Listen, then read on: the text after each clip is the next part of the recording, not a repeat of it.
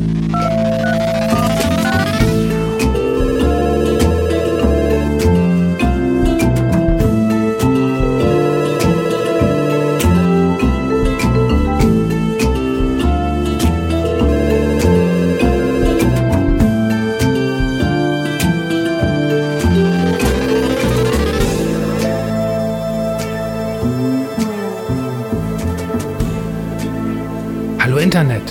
Fabu hier von superlevel.de, dem inspirierendsten Online-Magazin für Indie-Games, Spieleentwicklung und digitale Kultur. Ich begrüße euch zur 19. Folge von Dumian. Dumian ist ein Call-In-Format für Spielerinnen und Spieler. Das heißt, Menschen konfrontieren mich mit Themen, die ihnen am Herzen liegen und die mir im Vorfeld nicht bekannt sind. Wenn du einmal als Gast teilnehmen möchtest, dann kannst du wie folgt vorgehen. Schicke mir eine Privatnachricht via Twitter at Dumiancast mit deinem Vornamen und deinem Alter und dass du Lust hast mitzumachen. Mehr benötige ich nicht an Informationen. Wir vereinbaren dann einen zeitnahen Termin. Falls du keinen Twitter-Account hast, kannst du mir ebenso eine E-Mail schicken an dumian.superlevel.de. Auch hier einfach nur den Vornamen und das Alter, mehr benötige ich nicht. Behalte das Thema auf jeden Fall für dich. Das erfahre ich erst bei der Aufnahme. Die Aufnahme findet dann im Browser statt. Das heißt, du musst keine besondere Software installieren. Du brauchst auch kein wahnsinnig teures Mikrofon. Es reicht ein herkömmliches Headset oder im Zweifelsfall sogar deinen Handykopfhörer. Wenn du dieses Format, wenn du Dumian magst, hast du verschiedene Möglichkeiten, mich zu unterstützen. Du kannst zum Beispiel unter patreon.com slash superlevel dir unsere Crowdfunding-Kampagne angucken und ja, wenn dir das zusagt, uns mit einer Summe deiner Wahl monatlich unter die Arme greifen. Es würde aber auch schon sehr helfen, wenn du zum Beispiel den Link zu dieser Episode in dem Netzwerk deiner Wahl Twitter, Facebook, wo auch immer, ähm, teilen würdest, um mehr Menschen auf dieses Format aufmerksam zu machen. Generell freue ich mich über jegliche Form der Beteiligung. Das, wie gesagt, kann die finanzielle sein, es kann die des Tauschens, des Teilens sein oder eben auch einfach nur die des Kommentierens. Wenn du zu den Gesprächen etwas beitragen möchtest, dann begib dich gerne in den Kommentarbereich von dieser Folge und lass alles raus. So, Küsschen von mir und viel Spaß. Mein erster Gast heute ist die Maria. Maria ist 35. Hallo. Hallo. Maria, Maria, worüber sprechen wir heute? Also, wir sprechen heute darüber, dass ich großer Videospiel-Fan bin, aber nicht spiele. Okay, kannst du das ein bisschen erläutern? Ja, also es finden auch viele immer merkwürdig und äh, vielleicht sollte ich auch nicht nochmal eingrenzen in fast nie. Äh, ich ja. weiß immer nicht, ob so Handyspiele auch dazu gezählt werden, aber Konsolenspiele bin ich großer Fan, äh, auch schon länger, eigentlich seit MTV Game One. Okay. Ähm, ich bin sozusagen, habe die Sendung nicht geguckt, weil ich Fan von Videospielen war, sondern ich habe angefangen Videospielfan zu sein, weil ich die Sendung so lustig fand. Ah, also andersrum, interessant. Genau. Und habe das immer geguckt und da ist man ja dann irgendwie automatisch auf dem Stand und ja. oder war man und habe dann immer den Plauschangriff auch gehört, den dazugehörigen Podcast der Jungs. Und ähm, mich hat das total fasziniert, äh, das Thema. Ich habe mich dann über Spiele wahnsinnig intensiv auch teilweise belesen. Mhm. Ähm, und habe aber nie gespielt und habe mich von einem äh, festen Freund zum anderen gehangelt, die alle immer Videospielspiele spielen mussten, weil ich ein Riesenhobby von mir ist, anderen Leuten dabei zuzugucken. Ah, verstehe. Ja. Verstehe. Und ich bringe sozusagen immer Spiele mit nach Hause, jetzt auch mit meinem Freund Nils und der muss die dann spielen. Ja, das erinnert mich so ein bisschen, ähm, ich weiß nicht genau, welche Serie das ist, aber da, da ging es irgendwie um eine Frau, die äh, andere, also die selber sehr darauf achtet, halt nicht zuzunehmen ähm, also schon eher krankhaft und dann ständig ihren Angestellten und Freunden halt Essen vorsetzt und sie dann nötigt, das zu essen. So proxymäßig, ähm, ja. Ja, genau, damit sie das eben wenigstens so ähm, äh, passiv halt irgendwie ja. dem beiwohnen kann. So bist du halt auch. Offensichtlich. Okay. ja. ähm, warum, wenn ich mal so frage, ähm, warum bist du da nicht selber aktiv? Also ich habe früher gespielt, als ich noch klein war, habe ich so Mario gespielt und so und äh, auch mal Tekken Ja. Aber ähm, nie jetzt richtig doll aktiv, aber ich bin da durchaus schon mit in Berührung gekommen und wenn es so ein lustiges, zum Beispiel Mario Galaxy, da habe ja. ich auch mal gerne die, diese Helfer-Sache gespielt.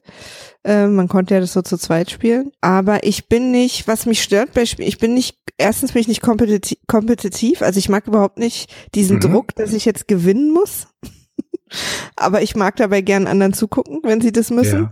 Ja. ja. Und äh, dann ist es auch so, dass ich nicht diese Koordination habe, wobei man das wahrscheinlich lernen könnte aber ich mir macht das nicht so einen Spaß dieses Spiel mit dem also irgendwie mit dem Controller diese dieses das macht mir aber keinen Spaß.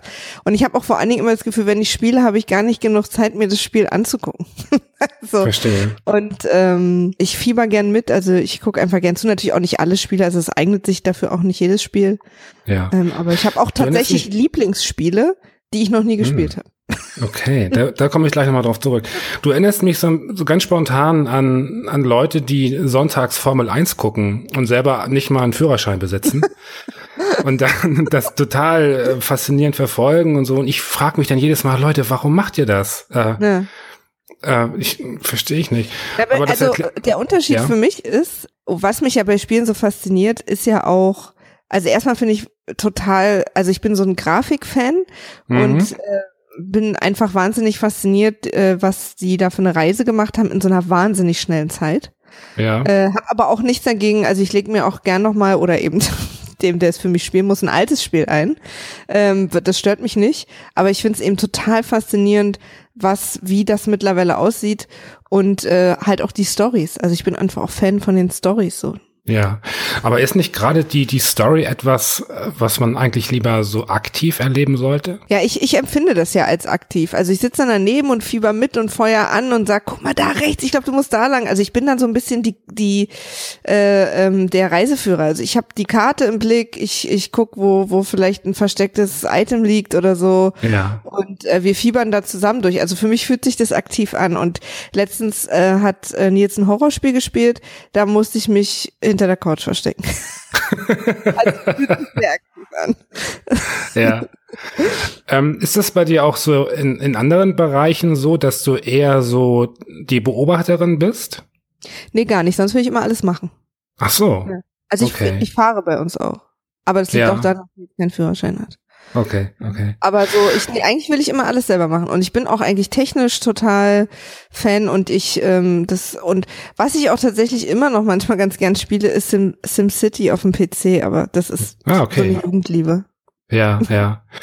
Hat das vielleicht so ein bisschen was mit einer Versagensangst zu tun? Ja, kann gut sein. Also gerade bei diesen äh, Spielen, wo man äh, jetzt nicht so Story, sondern so auch so gewinnen muss. Also ja, vielleicht Autorennen ja. und so, dass, dass mich das dann nach einer Weile zu sehr frustriert.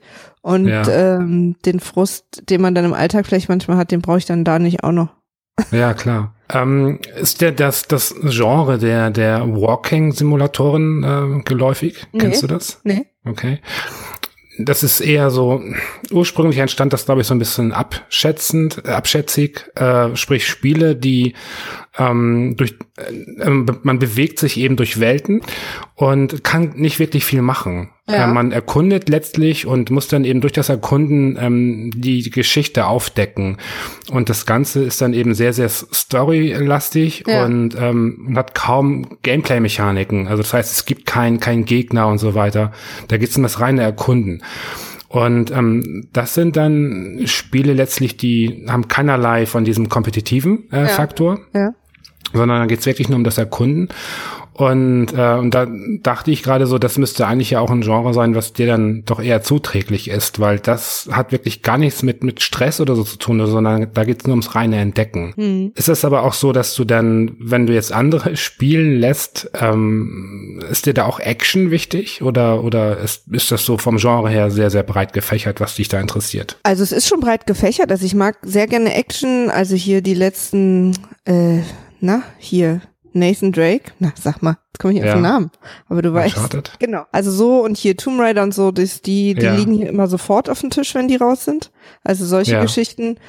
Ähm, ich mag aber auch wahnsinnig gern so Hack and Slay Sachen. Also ich bin ein riesen äh, God of ah, War Fan. Okay. Ähm, da muss muss er sich dann für mich durchkämpfen. Zum Glück übrigens muss ich auch mal dazu sagen. Ne? Also Nils spielt sowieso Videospiele. Es ist jetzt nicht so, dass er wegen mir hier schweißgebadet sich das beibringen musste es hasst wie die Pest und so, nein, nicht schon wieder. Er spielt ja. es ja sowieso, er liebt es, also wir sind mit Konsolen zusammengezogen und haben jetzt ganz viele und sind da sehr happy. Also alles gut. Ähm, er freut sich darüber natürlich auch total. Und ähm, das Einzige, was, was mich noch nie so richtig interessiert hat, ähm, weil ich, wenn Leute es gut können, es für mich zu äh, unübersichtlich ist, sind Fußballspiele. Ah, okay. Aber auch so Autorennen also überhaupt so Renngeschichten oder auch so etwas Experiment, also Limbo und Journey und so, also die Sachen, die auch schön aussehen, da ja. äh, gucke ich einfach wahnsinnig gern zu. Und dann gibt's halt auch Spiele, wo dann sozusagen nur erlaubt ist, weiterzuspielen, wenn ich da bin. Verstehe. dann lass uns mal, dann lass uns mal zurückkommen zu deinem ja. Lieblingsspiel, das du noch nie gespielt hast. Welches ist das? God of War. Ah, okay.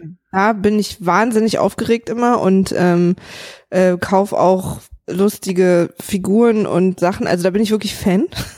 Ja. Und äh, belese mich da, soweit es geht. Ist jetzt ja nicht auch das tiefgehendste Spiel der Welt, muss man auch mal dazu sagen. Ja. Ähm, aber ich bin da richtig mit Bauchkribbeln aufgeregt, wenn ein neuer Teil rauskommt und so weiter. Und das habe ich noch nie gespielt in meinem Leben.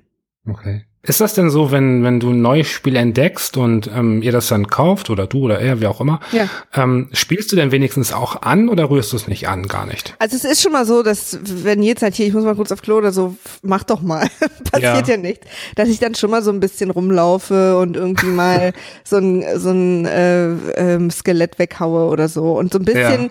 die Mechanik kann ich auch, weil wie gesagt, ich habe auch früher sehr viel eben so Sachen wie Tekken und auch so Jump and Runs gespielt. Also es ist mir jetzt, wenn man mir einen Controller in die Hand drückt, ähm, kann, kann ich sozusagen damit umgehen. Also ich weiß, was, was ich da machen muss.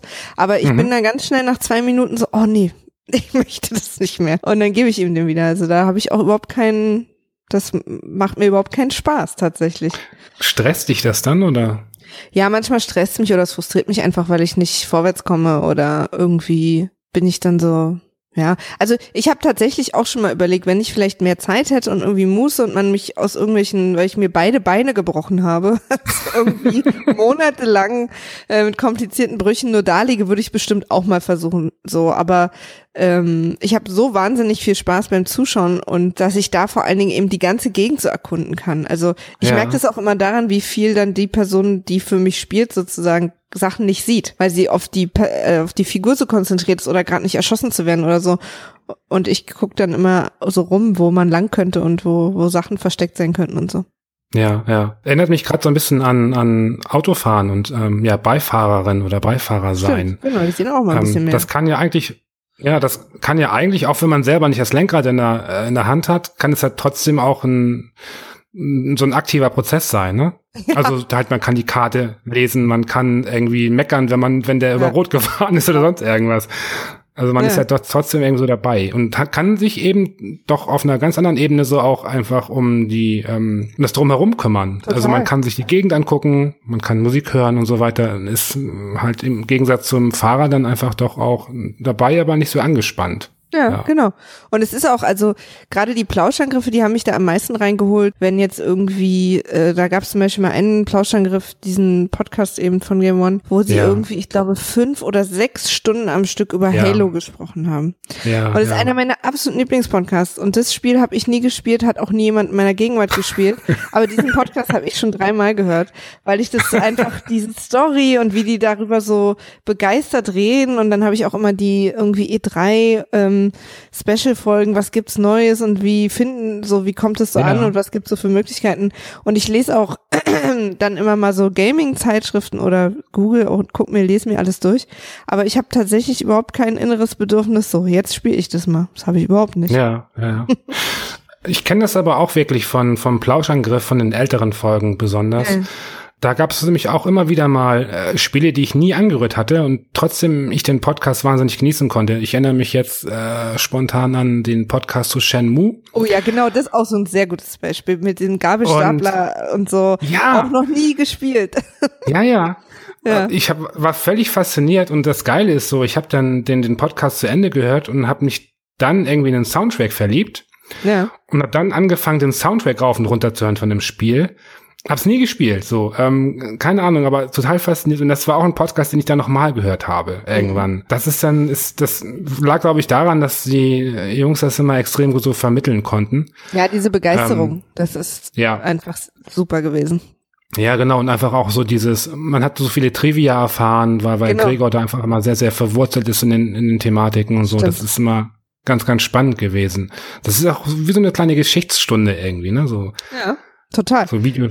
Und, und das ist ja auch, es ist ja diese, diese totale Begeisterung, aber eben auf der anderen Seite auch diese super große Wut, wenn sie dann irgendeinen Titel enttäuscht hat oder so. Also es ja. war immer sehr emotional, das unterschätzen die Leute. Ja, stimmt. Also ich habe da auch meine totalen Lieblingsfolgen, die ich immer mal irgendwie so, wenn ich mal nur so ein Feelgood irgendwas brauche, auch gern nochmal reinhöre. Also ja, das ist so. Hm. Wie sieht es denn außerhalb von Spielen aus mit deiner Frustrationstoleranz? Ja, die ist, glaube ich, Tagesform. Also okay. ich sag mal so, als ähm, ich bin ja erst seit anderthalb oder zwei Jahren selbstständig. Ja. Und die Frustrationstoleranz muss ja da relativ groß sein, wenn man ganz viele Kunden hat, die alle irgendwie mhm. unterschiedliche Dinge wollen. Also ich produziere Podcasts hauptberuflich. Und ja. ähm, da habe ich gemerkt, ich kann das ganz gut, aber es gibt auch Tage, wo ich aufstehe und merke, hm, heute sollte mich niemand frustrieren. Aber wenn man Verstehe. sich da ein bisschen kennt und dann mache ich mir einen Kaffee und esse irgendwie einen Schokoladenhasen und dann geht's wieder. Worauf ich eigentlich äh, kommen wollte, war, es ist jetzt nicht so, dass du äh, eine Cholerikerin bist, die einfach so keinerlei Frustration äh, erträgt und dementsprechend auch so, so einen Bogen im Spieler macht. Ach so, nee, überhaupt nicht. Mm -mm, gar nicht. Nö. Ach, ich bin eigentlich ein sehr entspannter Mensch. Also äh, ja. ich kann eigentlich viel aushalten und ich, ich weiß auch nicht warum. Ich habe manchmal das Gefühl, für mich sind Spiele wie so eine Art Serie. Weil ich gucke natürlich, ja. also gerade ähm, ich sag mal, in der Zeit, in der ich Single war und nicht jemanden hatte, der für mich spielt, habe ich einfach wahnsinnig viele Let's Plays auch geguckt. Und da sind natürlich gerade diese Story-driven Spiele, ich sag jetzt mal zum Beispiel Walking Dead, war ja auch sehr Story. Das ist für mich da einfach spannend. Ich will wissen, wie es weitergeht. Also so, für mich ist das einfach ja. ein bisschen wie einen Film gucken. Und wenn es dann jemand ist, der natürlich gut spielen kann und man einfach auch tatsächlich vorwärts kommt, ähm, dann gucke ich mir das einfach wahnsinnig gerne an. Also das ist einfach so ein, auch gut, dass ich das nicht machen muss. Es ist nett, dass er das macht. Ich will es ja nur sehen. ja. ähm, abschließend würde mich interessieren, ähm, gibt es ein Spiel, das du mal wirklich durchgespielt hast, alleine? Ja, Command Conquer. Okay. Auf PC. Aber da war ich, glaube ich, 18 oder 19. Okay, also das schon war meine erste, länger, meine erste große Spieleliebe, Command Conquer. Hm. Ja. Was müsste denn passieren, ähm, damit, also welches Spiel müsste erscheinen, damit du sagst, wow, das muss ich selber jetzt angehen von vorne bis hinten? Ich glaube, so ein Strategiespiel, was nicht äh, gibt's wahrscheinlich auch, aber das würde ich tatsächlich gerne mal wieder selber spielen. Äh, so ein, also quasi gar nicht Konsole, sondern eher PC und dann so ein Strategiespiel, wo ich irgendwie so ganz oldschool irgendwas aufbaue, ein Lager oder eine Stadt und mir Gedanken machen muss, äh, wie ich irgendwelche aber dann auf keinen Fall online. Also nicht gegen reale Gegner, sondern ja. nur gegen Computer, den ich oft ganz leicht stellen kann, damit ich in Ruhe meine Schäfchen auf die Herde schicken kann, ohne unter Stress zu sein. Aber das mag okay. ich, also so Sachen aufbauen. Äh, deswegen, wie gesagt, SimCity und ja auch Command Conquer ist ja auch, äh, musste ich ja auch eine Basis immer aufbauen und so. Das fand ich immer total gut. Das, ah, das würde ich auch selber wieder spielen, glaube ich, wenn ich ja. da so die Zeit so hätte. Aber die sehen dann halt immer nicht so geil aus. Also hier auf der PS4 irgendwie eben äh, den neuen Tomb Raider, das ist halt, das macht einfach wahnsinnig viel Spaß. Ja, ja. das, das Schöne ist jetzt, äh, bei solchen, bei solchen Aussagen kann ich dann immer so wunderschön an die, an die Community äh, weiterleiten und kann sagen so, so, hey Leute, macht Gebrauch vom Kommentarbereich, äh, empfehlt mal der Maria äh, Spiele, die jetzt genauso diesem, diesem Beuteschema entsprechen. Ja, so, und, äh, würde ich mich freuen. Ja, ich kann mir, also wie du schon sagtest, es gibt wahrscheinlich ein oder zwei Titel. Also halt vor allem gut wäre auch, wenn es ein Spiel wäre, wo ich nicht jetzt komplett erstmal für drei Millionen Euro mir ein neues Set abkaufen muss. So. also das ist auch, das muss man vielleicht dann auch dazu sagen. Ich weiß gar nicht, PC-Spiel habe ich mich auch tatsächlich lange nicht mit beschäftigt, aber so ein bisschen mit der Maus Häuser bauen hätte ich mal wieder Bock drauf. Ja, ja, sehr schön. Ach, da finden wir bestimmt was. Schön. Maria, ja. vielen Dank für dein Thema. Total gern. Und dir noch einen schönen Abend. Wünsche ich dir auch. Danke. Mein nächster Gast ist Nils. Nils ist 40. Moin. Moin, hallo. Nils, hast du dich gut vorbereitet? Hast du mir ein Thema mitgebracht? Ja, ich habe äh, einen, einen bunten Reigen an Themen, falls die alle immer nur zwei Minuten dauern. Aber, aber Fangen wir mal mit dem ersten an. Was hast du denn da schon? Also mein erstes Thema ist, dass mir mal aufgefallen ist, dass ich, wenn es um Videospiele geht, ähm, äh, sozusagen ein Ultra-Late-Adopter bin. Ähm, weil äh, Spiele kommen raus und dann sind, drehen alle total drauf durch und dann wollen die alle spielen und ich denke dann auch immer so, oh ja, das hätte ich irgendwie auch gern und uh, das hört sich toll an. Jetzt gerade zum Beispiel, weiß ich nicht, Horizon Zero Dawn oder so. Ähm, und äh, und alle äh, alle meine Freunde schreiben sich, wie toll das ist oder in irgendwelchen Gruppenchats ja. oder so. Und ich kaufe die meistens, wenn die auf der Pyramide liegen. Finde ich, finde ich total nachvollziehbar tatsächlich. Ähm, ich gehe mal davon aus, das machst du nicht aufgrund des Preisfalls, oder? Also es ist nicht so, dass du jetzt irgendwie, du kaufst dir kein Spiel unter über 10 Euro, darum geht's dir nicht. Nee, gar nicht. Nee, das ist eher zufällig, weil ich einfach mich mit Spielen auch so lange beschäftigen kann, dass dann, dass ich überhaupt nicht, ich verspüre dann oft gar nicht die Notwendigkeit, die sofort zu haben. Ja, finde ich aber voll gut, weil ich nämlich immer wieder gemerkt habe, gerade in den letzten Monaten, ich finde das in diesem Jahr ganz extrem, dass ähm, dadurch, dass dieser Druck herrscht, also ich habe das Gefühl, die Redaktion bekommen irgendwie die, die Muster immer später. Ja. Ähm, und natürlich ist dann so dieser, dieser Druck in den Redaktionen, dass zum Release des Spiels muss natürlich der Test online sein. Mhm. Beziehungsweise wenn halt irgendwie ähm, der Publisher halt das Embargo halt, äh, halt aufhebt. gegeben hat, das ja. aufhebt, genau. Und mir ist in den letzten Monaten aufgefallen, dass zu wahnsinnig komplexen Spielen, wie jetzt eben auch zu Horizon oder eben zu ähm, zum Zelda und so weiter, mhm. Spiele, in die man relativ viel Zeit stecken muss, ähm, kamen dann die Tests eben raus zum Release und man hat teilweise gemerkt, dass äh, das wurde sehr durchgehetzt oder ja. auch wahrscheinlich gar nicht durchgespielt, ja. unterstelle ich mal. Ähm, und dann habe ich gerade, ähm, wenn man so mal so ein bisschen die Scores äh, beobachtet, also jetzt nehmen wir mal Metascore, ist ja so der bekannteste. Ja dass der ähm, bei einigen Spielen im Lauf der Zeit runterwandert. Naja. Und ähm, das ist mir bei Prey zum Beispiel aufgefallen, ja. ähm, dass Prey ähm, relativ hoch gestartet ist mit 88 oder so und inzwischen liegt dabei um bei 80. So, ja. das heißt, äh, dass irgendwie scheinbar ähm, so manche, die einfach sich mehr Zeit gelassen haben für die Tests und mehr reflektieren, womöglich dann auch die Schwächen erkennen und mhm. äh, dann eben auch äh, ja nicht so sonderlich äh, hoch angehen, so an die Zahlen. Ja, ähm, und das, ich finde diesen, diesen Effekt ganz interessant. Das stimmt, aber ich bin auch gar nicht von Tests beeinflusst oder so und ich lese die Tests zum Release. Also bei mir wäre es dann quasi, wäre der Wissensstand immer noch, dass so ein Spiel bei 88 ist, wenn ich es mir dann zwei Jahre später kaufe. so. Ich denke dann immer noch so, ah, alle haben gesagt, das ist Hammer, jetzt hole ich es mir und dann ja, ist es ja. wahrscheinlich gar nicht so gut. Also zum Beispiel eine, eine herbe Enttäuschung, die ich so erlebt habe, und ich weiß gar nicht, ob es im Nachhinein runter äh, äh, nachkorrigiert wurde, die Wertung oder so, äh, aber ein Spiel, bei dem alle, äh, bei dem ich den Eindruck hatte, dass überall, wo ich darüber gelesen habe, alle äh, einer Meinung waren, dass das der Hammer ist, war äh, Witcher. Witcher 3 war das, glaube ich, ja. was zuletzt rauskam. Ja. Und dann habe ich mir das so geholt, weil ich gedacht, na ja, gut, wenn es alle so toll finden, wird irgendwie schon, wird ganz interessant sein. Und ich konnte das keine Stunde spielen und musste es dann einfach wieder weghauen, weil ich so Horror langatmig fand und so lahm irgendwie. Also da hatte ich dann so das Gefühl, dass ich vielleicht dann einfach mal später auch noch ein bisschen mehr so in die Recherche gehen sollte, was so Kritiken betrifft und so. Ja. Na gut, man muss ja sagen, eigentlich, wenn man sich ein Spiel später kauft, hat es eigentlich nur Vorteile, weil ja. du kannst davon ausgehen, inzwischen ist es relativ gut gepatcht. So, also der ganze, der ganze, die ganzen Bugs sind wahrscheinlich irgendwie rausgepatcht. Ja. Ähm, es gibt dann halt irgendwelche Game of the Year Editions oder so, die auch noch irgendwie die ganzen DLCs und so weiter enthalten ähm, und so weiter und so fort. Und man ist auch nicht diesen, äh, diesem Druck irgendwie ausgesetzt, irgendwie, dass jeder in meinem bekannten Kreis spielt dieses scheiß Spiel. Man kann dann deutlich entspannter daran gehen an das Ganze. Das stimmt. Eigentlich hat es wirklich nur Vorteile. Ja. Na dann. Verdammt können wir das ja einfach mal so als Empfehlung rausgeben. Ja. Na naja, gut, das, lass uns das ruhig mal das kombinieren. Es gibt ja nun diesen, diesen äh, Pre-Order-Fuck-up, den ich ja hasse. Dass, ja. das, ähm, wenn du halt irgendwie ein Spiel hast und dann ziehst du da halt irgendwie ein paar Features raus und sagst halt, ja, wenn du halt das vorbestellst, bekommst du das halt irgendwie so. Und wenn du es nicht vorbestellst, ähm, bekommst du es auch nicht. Ja. Und äh, deswegen. Edition. Ja, genau, genau.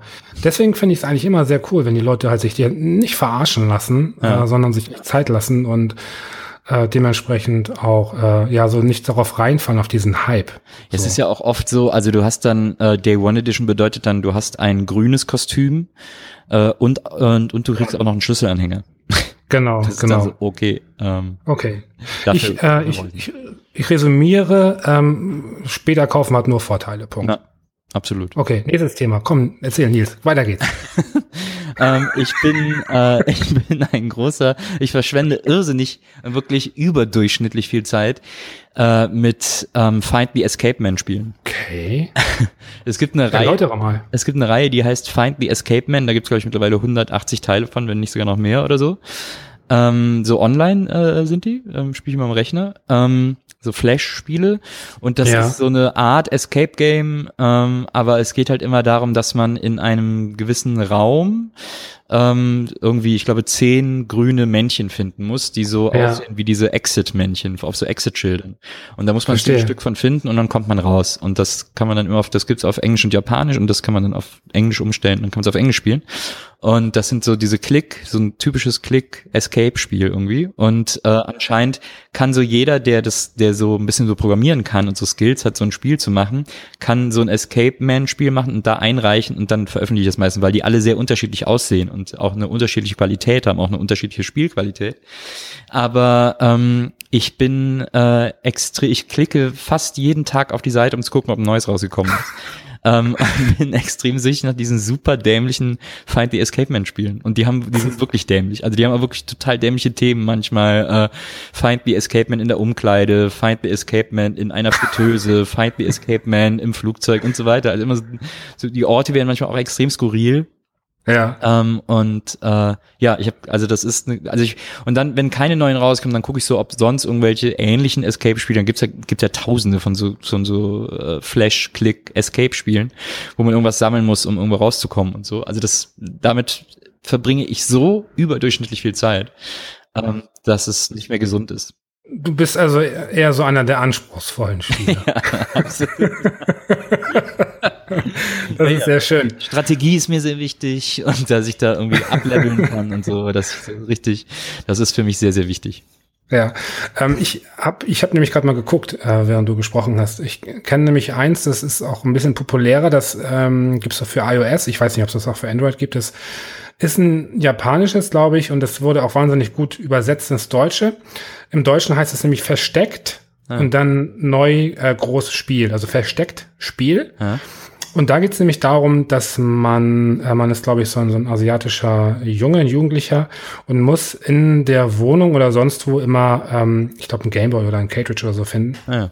Man muss dann halt immer Sachen anklicken. Ja. Äh, da geht's auch darum, genau, dass man halt irgendwie halt, der Scheiß ist versteckt und dann ist halt, siehst du halt hinter dem Vorhang irgendwie äh, Schuhe und dann klickst du den Vorhang an, dann öffnet sich der Vorhang und dann ist da jemand und dann klickst du den an und dann erschreckt er sich und dann lässt er das Cartridge fallen oder ja. so. Also auch, äh, ist wahrscheinlich genauso dein Ding. Nee, da sind die Escape-Men sind natürlich sehr komplex. Also man muss da auch dann andere Gegenstände aufheben, die man dann an anderen Stellen wieder einsetzen muss oder auch Ach so, so, auch so okay. kleine Puzzle mal lösen und so. Ähm, oh. Also ja, ja, das ist nicht, das ist nicht ganz einfach.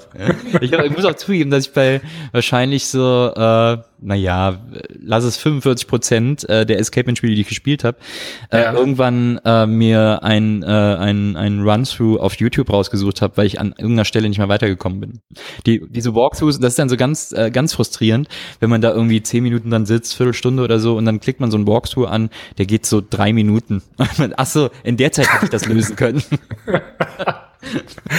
okay, das, das stellt mich jetzt vor ein Problem, weil das ist ein derart komplexes Thema. Ich sehe mich da so ein bisschen überfordert. Äh, deswegen würde ich mal sagen, wir lassen das einfach mal so stehen okay. und äh, kommt zum nächsten Thema. Erzähl. Okay.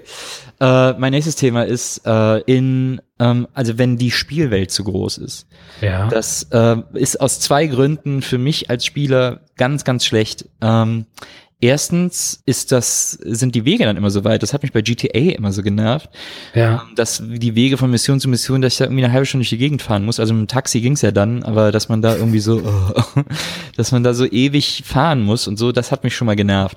Und dann, also ich bin eigentlich ein sehr in mir ruhender Mensch und habe, glaube ich, wenig Aufmerksamkeitsprobleme, aber äh, bei diesen Open World Games, zum Beispiel Assassin's Creed, wenn ich da irgendeinen Teil gespielt habe, ähm, da war immer das Problem, dass ich mich dann so krass mit den Nebenmissionen aufgehalten habe, ähm, dass ich mich überhaupt nicht mehr um die Hauptmission gekümmert habe. Und dann aber am Schluss so lange Nebenmissionen gespielt habe, dass ich keine Lust mehr hatte, Hauptmission zu spielen, weil ich überhaupt keine Lust mehr auf das Spiel hatte.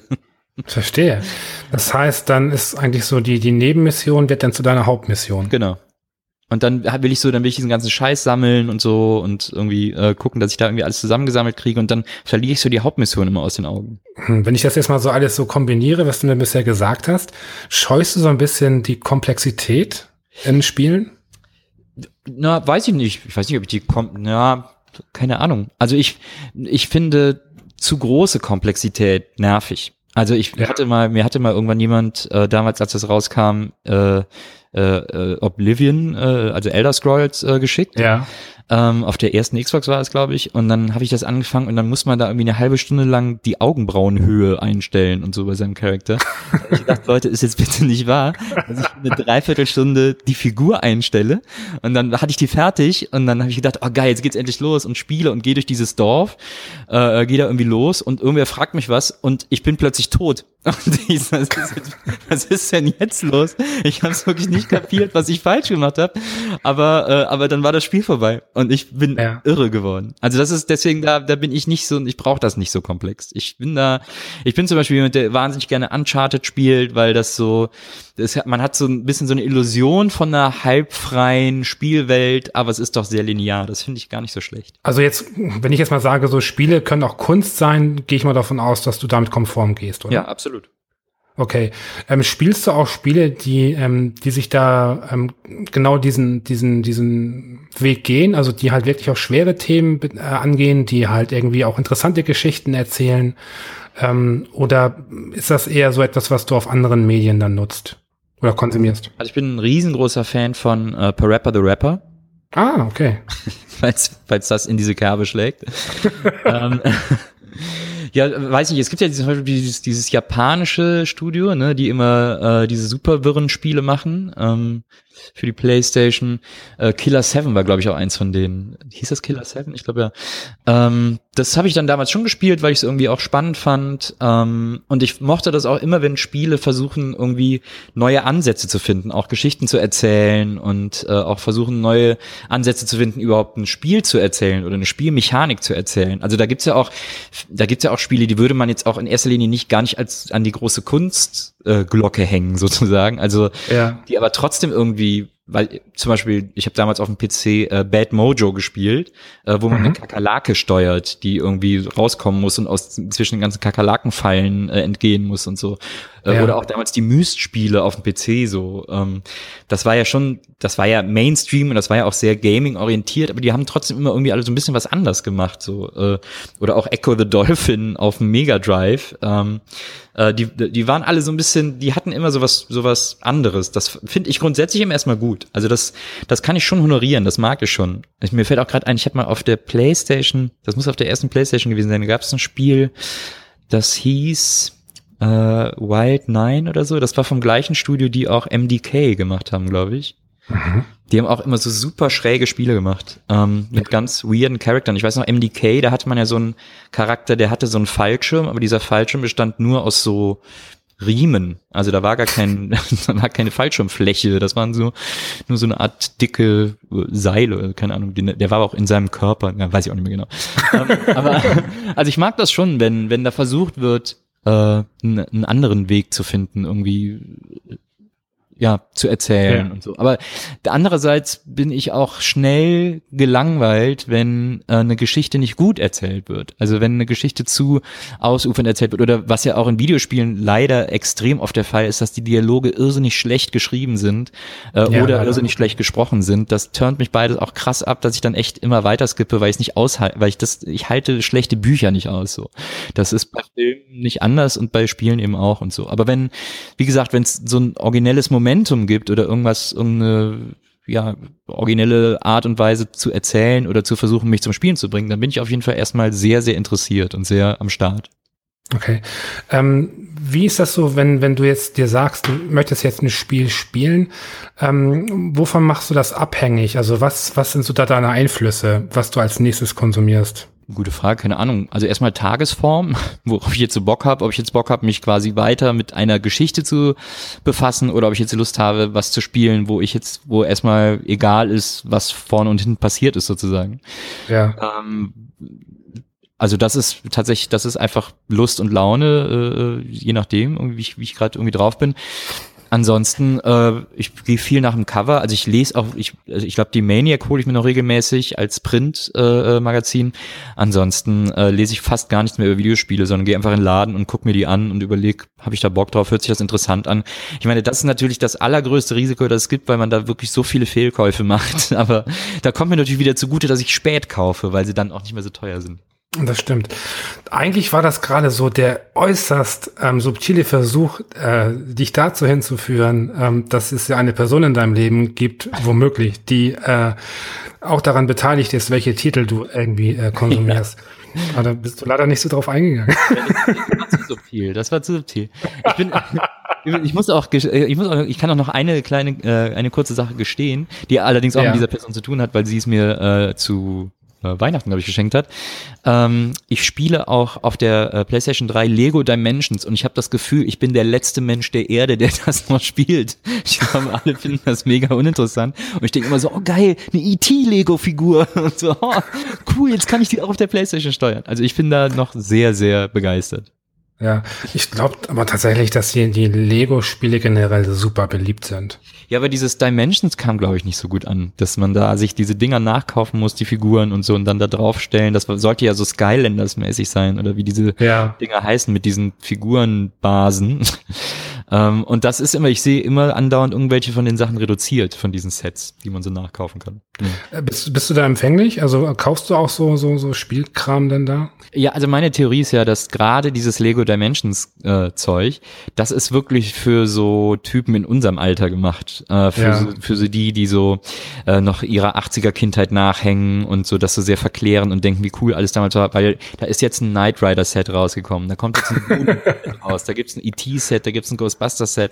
Also es ist so offensichtlich auf diese, auf diese Generation, auf unsere Generation äh, ausgerichtet, ähm, dass ich da natürlich empfänglich bin. Also jetzt, weil so Skylanders oder sowas, äh, irgendwelche Disney-Figuren oder sowas würde mich gar nicht interessieren. Wir sind ja nun eigentlich, ja, wir sind eine Generation. Ja. Ähm, und ich habe das Gefühl, unsere Generation ist extrem ähm, ja so retro geprägt. Mhm. Also dadurch, dass wir natürlich die 80er und 90er eben so, so live miterlebt haben, sofern ja. man sich äh, zu der Zeit einfach dafür interessiert hat. Ja.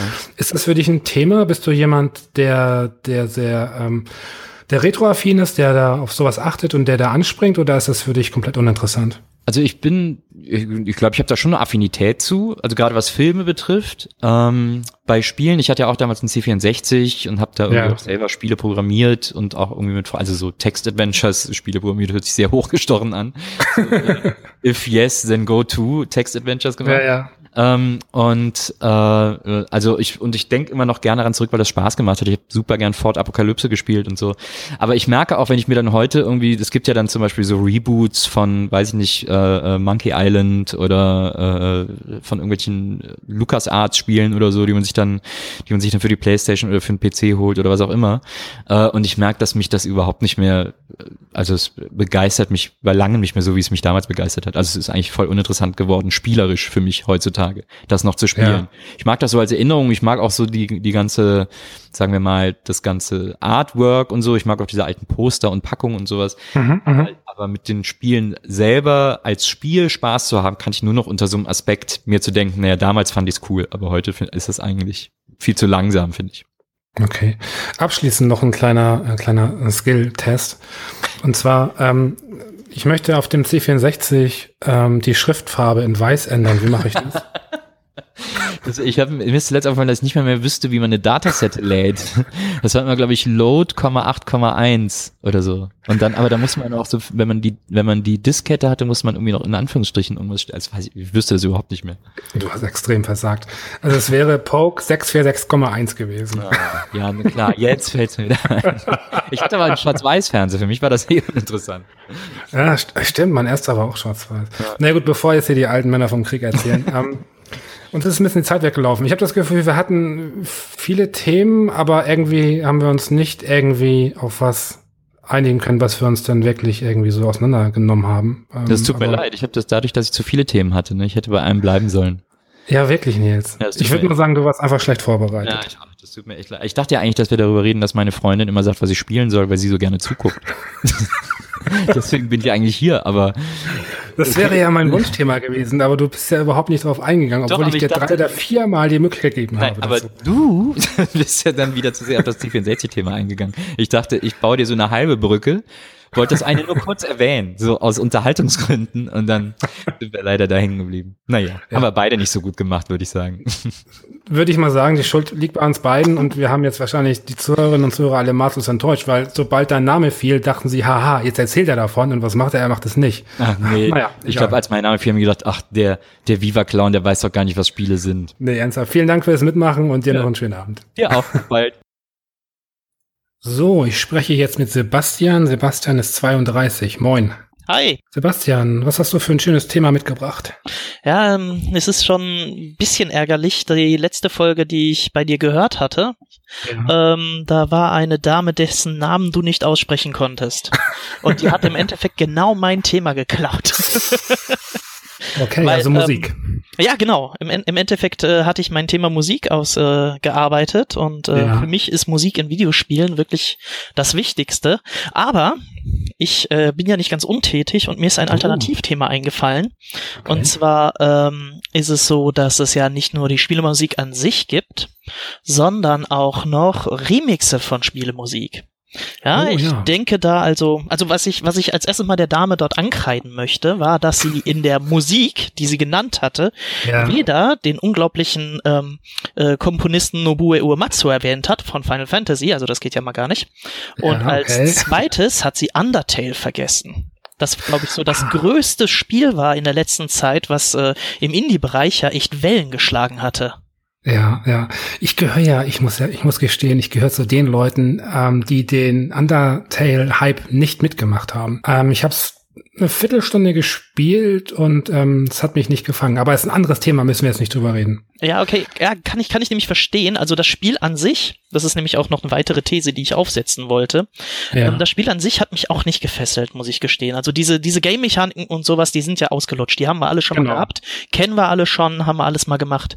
Aber die Musik, die dabei spielt, die ist echt nicht zu verachten. Und ich habe ehrlich ja. gesagt den Soundtrack vor dem Spiel gekauft.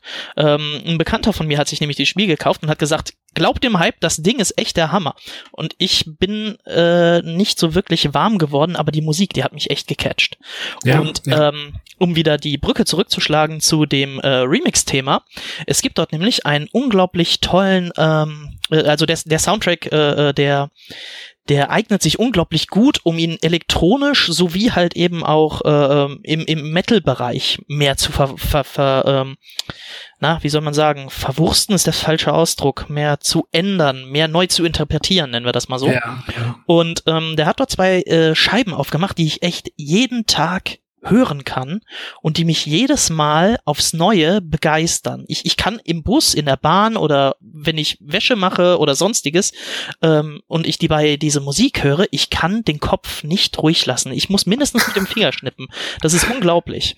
Ja. Und davon gibt es einfach äh, e-, enorm viel. Ob du jetzt Klassiker nimmst vom vom Amiga wie wie Monkey Island oder oder Klassiker wie Secret of Mana, Final Fantasy, davon gibt's einfach, wenn du dich im im im ähm, Internet schaust, gibt's dort Plattformen, die wirklich kostenfrei dort Remixe anbieten aus den verschiedensten Genres auch. Also ja. ähm, ich weiß nicht genau, kennst du dich damit vielleicht aus? Hast du dich da vielleicht mal mit beschäftigt oder ist das gar nicht so dein Ding? Doch, doch. Also äh, wir machen ja bei Superlevel auch gelegentlich Mixtapes und ähm, es ist halt sehr, sehr Chiptunes-lastig dann. Ähm, und klar, also ich habe auch da zahlreiche Bookmarks und ich muss mal ganz kurz reingrätschen. Du kannst gerne äh, weitermachen gleich. Und zwar es ist ein bisschen lustig, dass du jetzt gerade von von Undertale und Remixen sprichst, weil ich habe nämlich äh, kürzlich ähm, Remixe genau aus diesem Spiel rauf und runter gehört äh, die sehr, sehr geil sind. Ich habe jetzt nämlich parallel, ich gucke gerade meinen Bookmarks, ich finde es gerade leider nicht auf die Schnelle. Ähm, werde ich dann vielleicht, ähm, nee, nicht vielleicht, sondern ich werde es dann ähm, im Kommentarbereich dann später ähm, verlinken. Mhm. Ähm, ganz, ganz tolle Remixe von, von Undertale. Ähm, Ist mir aber auch schon passiert, hin und wieder, ähm, dass ich einfach Spiele gar nicht äh, spiele oder auch gar nicht groß kenne, so vom aktiven äh, Spielen, sondern eben nur von ein paar Videos oder so, aber die Soundtracks äh, extrem mag und auch wirklich rauf und runter höre. Mhm. Ähm, ich muss mal ganz kurz fragen, ähm, bist du Konsument nur oder bist du auch jemand, der irgendwie aktiv in der Musik tätig ist? Ja, ich bin hauptsächlich Konsument. Ich habe mal laienhaft damit angefangen, in meinen jungen Zwanzigern mich damit auseinanderzusetzen, aber weiter als mal bis zu einem ähm, bis zu einem Jingle ist es im Endeffekt nicht gekommen. Also das war mehr wirklich Stümperei, Stolpern. Das, das ist nicht groß erwähnenswert. Ja. Aber hauptsächlich wirklich Konsument. Aber ich habe halt eben wirklich früh damit begonnen, mich damit auseinanderzusetzen. Schon als ich, weiß ich nicht genau, 16 oder 15 war, Internet war gerade live mhm. und ähm, da äh, habe ich dann angefangen, ich habe meinen Super Nintendo verkauft und ich war nostalgisch und da muss es doch irgendwas im Netz geben und da bin ich dann über diese Seite gelaufen, die OC Remix heißt. Ja, Vielleicht ist es ja, das, was du meintest? Äh, nee, aber kenne ich auch. Ah, okay, und die haben dort extrem viele wirklich auch Alben, die bestimmten Genres zugeordnet sind. Ähm, Chrono Trigger ist zum Beispiel etwas, was ja niemals hier in Europa herausgekommen ist, was aber ja. hochgelobt wurde von, naja, von, von, von, von vielen äh, ähm, äh, Redakteuren und, und ich wollte mich damit auseinandersetzen und dann habe ich einfach nur mal die Musik gehört und äh, ich war sofort, sofort hooked. Das Spiel selbst, mh, hm, ich kann verstehen, dass es toll war und zu der Zeit, wo es rausgekommen ist und viele, die sich das wahrscheinlich importiert haben, ist das beste Spiel der Welt mit Sicherheit. Ich bin zu spät ja. dabei reingekommen, deswegen ist es das für mich nicht. Aber die Musik, Gott, die die Musik, die die haut einen einfach um. Und da gibt's ein Jazz-Album. Ich bin ja. damit wirklich zum Jazz gekommen und hab mir das angehört und mir gesagt, mein Gott, von, von sowas muss es doch mehr in der Welt geben. Und so bin ich wirklich dann durch Videospielmusik die neu interpretiert worden ist, auf Genres gekommen, mit denen ich mich vorher nie auseinandergesetzt habe. Oh, interessant. Das ist auch diese, ähm, es wurde auch schon letztes Mal von dir erwähnt, ähm, ich erwähne es auch nochmal, ich weiß, die Hörer können es hundertprozentig nicht mehr hören, aber Hotline Miami, der ja. Soundtrack ist einfach der Hammer und vorher habe ich mich niemals mit diesem, was ist es, 80-Wave, Synthwave auseinandergesetzt. Ja, ja. Und äh, naja, wenn ich putze oder koche, dann höre ich halt eben bei YouTube nebenbei 80s Neon Wave äh, äh, hier Playlists rauf und runter. Und ist gerade dieses Hotline Miami, was ich wahnsinnig fantastisch finde, ist leider auch einer der Soundtracks, den ich inzwischen nicht mehr hören kann. Hm. Ah, ich habe das einfach wochenlang rauf und runter gehört. Ja, ähm, und das hat man ja manchmal, ne? Man hat sich manchmal dann so überhört, so an, an, so, an so einer Musik und dann kann man sie erstmal eine gewisse Zeit lang nicht mehr ertragen, aber es ist wirklich ganz, ganz fantastisch. Ähm, ich bin mir bei, bei Remixes immer nie so ganz sicher, einfach weil ich mich in dem Bereich nicht auskenne, wie das so rechtlich aussieht. Ähm, mein Verständnis ist so, ähm, also in den USA gibt es ja dieses äh, Fair Use Prinzip. Das heißt, äh, wenn du irgendwie ähm, also nicht kommerziell irgendwie etwas äh, in Remixen verarbeitest oder so, glaube ich, dann ist es weitestgehend gestattet. Ähm, aber ich bin nicht sicher, also gerade bei, ähm, es gibt ja so Firmen wie Nintendo, die sind ja sehr, sehr dahinterher, ähm, mhm. ihre Marken zu schützen. Besonders die in ähm, Amerika, ja. Genau, da bin ich mir halt nicht so sicher. Deswegen ähm, hast du das Gefühl, dass ähm, die diese Remix-Szene ist die eher so fokussiert auf dem Indie-Bereich oder ist das wirklich wirklich bunt gemixt? Ja, das ist wirklich bunt gemixt. Also ähm, es gibt da ja verschiedenste ähm, auch Interpreten, die das wirklich machen. Also hier von der Seite von OC Remix, die ich vorhin angesprochen habe, ja. die haben wirklich auch ähm, zu dem, ähm, es gab einen, ach, wie hieß das nochmal, Street Fighter 2 Turbo ähm, Album, was man wirklich umsonst herunterladen konnte und das war wirklich von Capcom abgesegnet. Ah, okay. Und die haben das in ihrer Neuauflage für, boah, jetzt bitte frag mich nicht nach der Plattform, das weiß ich nicht. Ähm, aber die haben auf jeden Fall gesagt, yo, das ist unser offizieller neuer Soundtrack. Oh, nice. Das ist echt klasse. Also es gibt dort du hast recht, Negativbeispiel ist echt Nintendo, ähm, die ja wirklich auch in YouTube, wenn du dir da die, die ja, ähm, ja. Leute anschaust, die dort Reviews auch über YouTube kommerzialisieren, wo die wirklich hingehen und jedes Mal claimen und sagen, hier, nee, darfst du nicht, darfst du nicht, darfst du nicht. Ähm, die sind wirklich ein Negativbeispiel, auch wenn sie naja, sch schöne Spiele machen, ne? Das ist eine andere klar, Geschichte, klar. aber die verhalten sich echt wie die hinterletzten Henker. Ja. Und ähm, es gibt dort eine Band, die bestimmt auch äh, manch einer vielleicht kennt, manch einer nicht. Die äh, Game Grumps sind vielleicht ein, Begriff für dich? Nee, kenne ich nicht. Okay, ist, ist nicht schlimm. Das sind ähm, YouTuber, die ähm, Spiele komödiantisch ähm, spielen und dabei ihre äh, Phrasen dreschen, echt total, mhm. manches gut, manches schlecht, ne, haben ihre Hochs und Tiefs, aber die haben eine Band gegründet, die sich Starbomb nennt. Und die haben zwei Alben bisher rausgebracht und komplett einmal Castlevania, Smash Brothers, die haben Super Mario ähm, mhm. durch den Kakao gezogen, Metroid, ja. und ähm, der erste Track von dem Album fängt wirklich damit auf, wie Love you Nintendo, please don't sue us. Sehr sympathisch. Ja, sind klasse, klasse Typen. Ähm, und äh, das Album ist äh, auch ein Remix-Album, beziehungsweise nicht, nicht eigentlich, naja, kommt, na, da scheiden sich wirklich die Geister. Die Texte sind alle selbst interpretiert, ja, aber die haben ja. schon dort teilweise echt Melodien äh, geklaut ähm, aber neu interpretiert. Das heißt, auch neue, neue Arrangements drunter gesetzt, äh, neu, neuer Beginn oder ähnliches, also auch neu interpretiert. Ja. Was sind denn so ähm, die, also, also welche Plattformen würdest du außer jetzt diesem OC-Remix äh, empfehlen? Wie sieht das zum Beispiel aus mit, ähm, mit Bandcamp? Ist da noch eine Menge? Boah, da muss ich ehrlich gestehen, da bewege ich mich überhaupt nicht. Beziehungsweise okay. ähm, es gibt so ein paar Links von, von, von Leuten, die ich mir anschaue. Ähm, ein, wie ich hier sagte, die, die, die ähm, Undertale Remix-Scheibe, die habe ich sogar hier direkt vor mir liegen. Mhm. Und ähm, der äh, Ersteller war. Bop, bop, steht leider nicht hier drauf. Steht bestimmt in meiner Bibliothek. Tut mir leid, kann ich jetzt gerade nicht sehen. Doch, äh, Richard Depp, bestimmt falsch ausgesprochen. Ähm, hm. Der ist auch auf Bandcamp und da habe ich mir das, glaube ich, sogar angehört. Du sagst das jetzt vor dir, also hast du wirklich die, die Platte dir gekauft? Ja, ich habe mir die aus Amerika importiert. Ah, okay, okay. War auch nicht nett gewesen, Zoll und so weiter. Du kennst vielleicht solche Spielchen. Ja, das, scheiße. Da zahlst du nochmal das gleiche drauf. Das ist immer so traurig. Also gerade bei, bei Vinyl, ähm, da ist ja gerade eh so viel einfach in Bewegung äh, mit Vinyl-Soundtracks von Spielen. Und ähm, ich würde das so gerne öfter mal zulegen. Es gab vor einiger Zeit ja auch wirklich von Hotline Miami ähm, eine Vinylfassung, die unglaublich geil aussah. Echt? Ja. Splittert Ach, bestimmt oder? Nee? Weiß ich nicht. Okay, äh, da gibt's ja unterschiedliche Versionen, aber egal, red ruhig weiter. Ja, ähm, super toll gestaltet, also so, so ein Doppelalbum irgendwie. Ähm, wahnsinnig toll. Und, ähm, und mein Finger hat einfach gefühlt stundenlang auf dem Kaufen-Button hängen gelegen. das Problem ist nur, es hätte nochmal das Doppelte an Porto gekostet. Mhm. Und das ist dann einfach so traurig. Also das, ähm, das ist dann doch einfach ein bisschen zu viel des, äh, des Guten.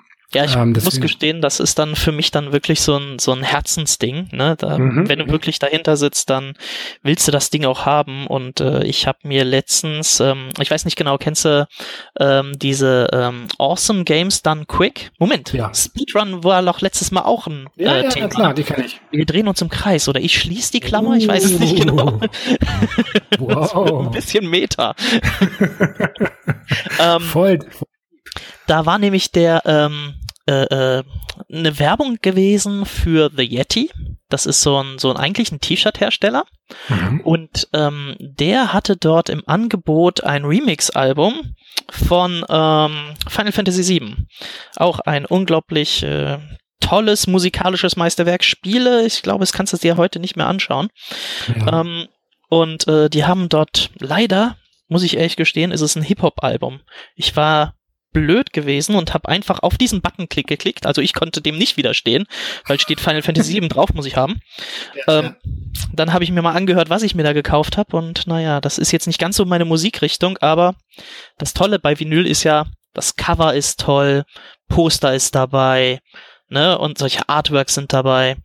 Ja, ja, das ist, das ist halt toll. Also ich bin eigentlich ein totaler Verfechter des digitalen Formats, eigentlich. Das heißt, ich würde mir halt, oder ich habe auch schon seit bestimmt seit zehn Jahren mir keine Spiele mehr ähm, wirklich eben so äh, haptisch gekauft, sondern immer digital. Ähm, und ich würde mir auch nichts hinstellen und so und so, das, das mag ich alles nicht. Aber gerade so diese, äh, die Alben irgendwie, das ist irgendwie so toll, das haptisch zu haben mit, mit Artbooks und so, das ist irgendwie, Ah, es ist echt ziemlich fantastisch, auf jeden Fall. Hm, hm, hm. Ah. Ja, das ich finde das, find das nur schade, dass irgendwie das ähm, mit so hohen Kosten einfach verbunden ist. Da wäre es wirklich schön, wenn es einfach sowas wie einen deutschen Vertrieb gäbe. Wäre das nicht auch irgendwie mal eine Möglichkeit irgendwie für, für, für einen Shop irgendwie in Deutschland, dass der sich wirklich auch mal so ein bisschen darauf stürzt, einfach genau diese Vinyls irgendwie zu besorgen? Ähm, weil natürlich, wenn man da irgendwie ähm, als, als Händler rangeht, hat man wahrscheinlich noch andere Möglichkeiten als so Einzelkäufer.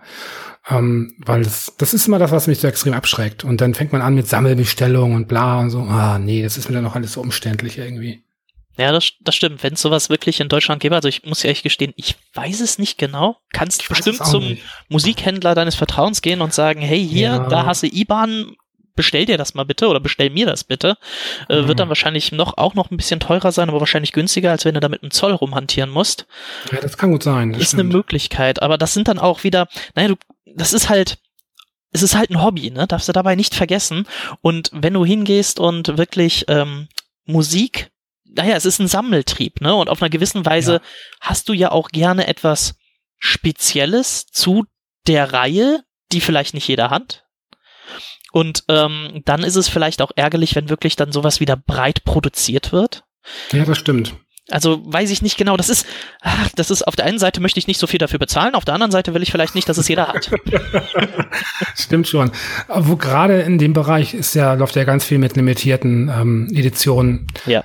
Ähm, keine Ahnung, da gibt's dann halt nur 250 von oder so und äh, dementsprechend ist das eh schon so ähm, eingeschränkt, so von der Käuferschaft her.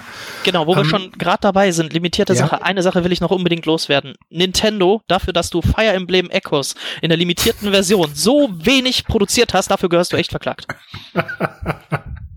ja gut, Nintendo ist, glaube ich, eh gerade. Ich glaube, da fragen sich eh ganz viele, so was sie für Lack gesoffen haben in der Chefetage. Ähm, teilweise, wenn ähm, auch gerade mit diesem äh, Mini ähm, NES und so, dass der dann irgendwie jetzt nicht weiter produziert ja. wurde und so. Das ist alles sehr, sehr skurril. Man guckt da, man kann, man steigt überhaupt nicht durch.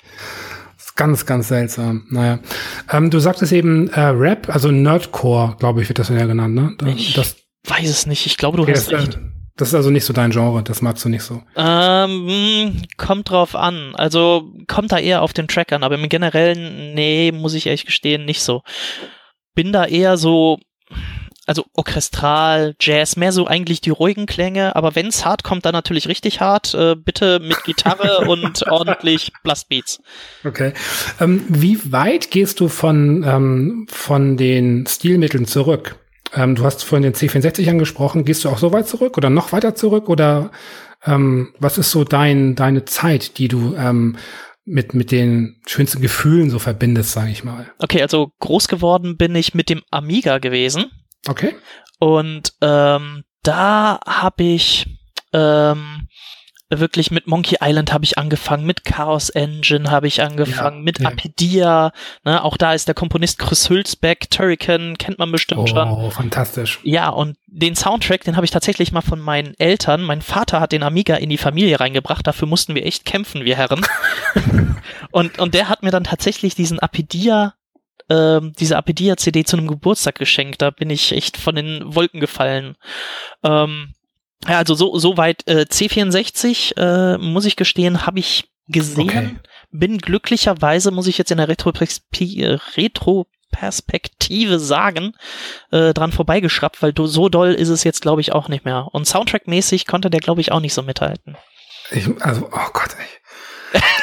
Alter, ich bin gerade so kurz davor, dich rauszuschmeißen. Habe ich dich jetzt verletzt, da tut's mir leid. Bis eben mochte ich dich wirklich sehr gerne, aber eben hast du, eben hast du mir echt das Herz gebrochen. Ja, yeah, dein Festnäpfchen kriege ich immer. Oh, Gottes Willen. Aber hey, wie der Zufall es will, ist auch die Zeit schon um. Ähm, das heißt, oh, es ist wirklich schade, ich würde mich wahnsinnig gerne länger mit dir unterhalten. Aber ähm, ich habe eine Bitte. Ähm, und vielleicht wärst du so nett, wenn der Podcast online geht, im Kommentarbereich mal so ein paar Links irgendwie ähm, zu hinterlassen, so also die Anlaufstellen, die du halt magst und gerne äh, auch empfehlen würdest und vielleicht auch ein paar konkrete Tracks. Das wäre ganz cool, weil dann könnte man das so ein bisschen unterfüttern, so dieses Thema. Ja, gar kein, gar kein Problem, ganz ehrlich. Ich werde nicht bezahlt, ne? Disclaimer, ich werde nicht bezahlt.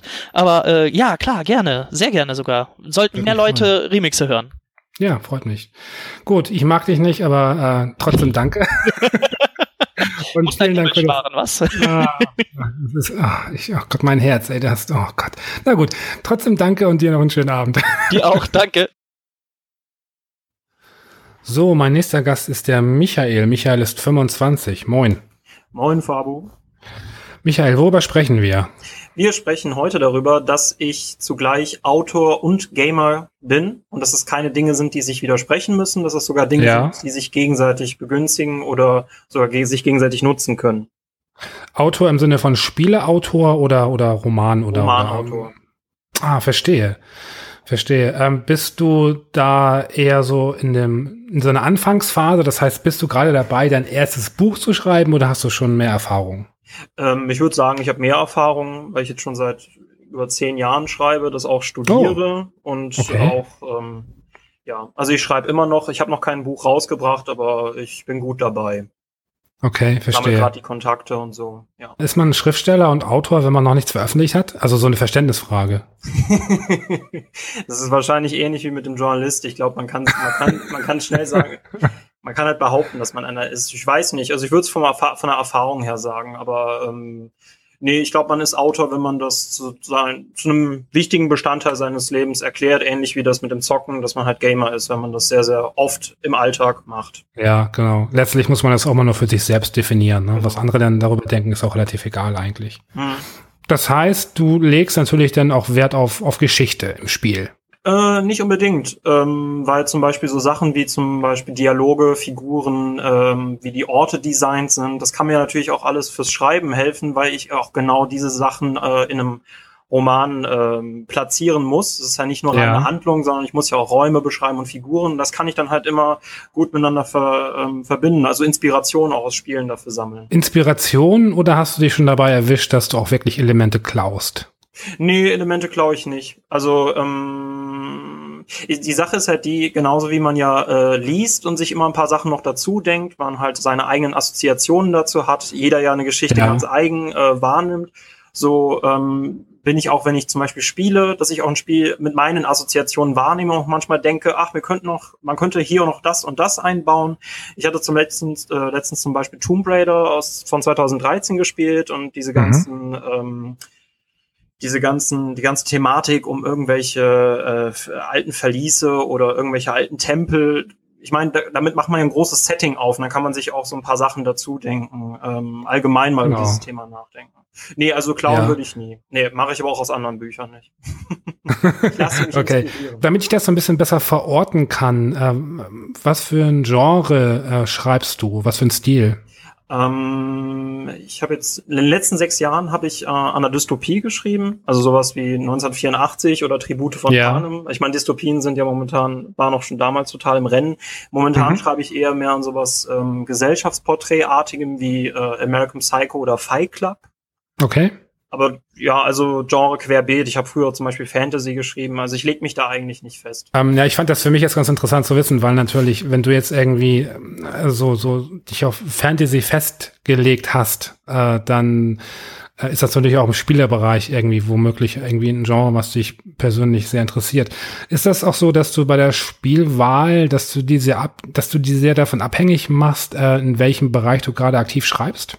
Oder gar nicht? Mm, ähnlich, also Inspiration allgemein ist ja eher etwas, was passiv passiert. Also ich kann nicht sagen, heute lasse ich mich mal inspirieren, sondern es ist eher im Nachhinein, ach, das ist ja ganz interessant. Äh, nö, deswegen eigentlich äh, das Gute ist, ich zock eigentlich querbeet, deswegen kann ich aus vielen verschiedenen äh, Quellen halt was rausholen. Ähm, je nachdem, worauf ich aber auch gerade Bock hab. Ähm, momentan zocke ich halt mehr RPGs. Ich hole jetzt endlich mal Skyrim nach. Hm, okay.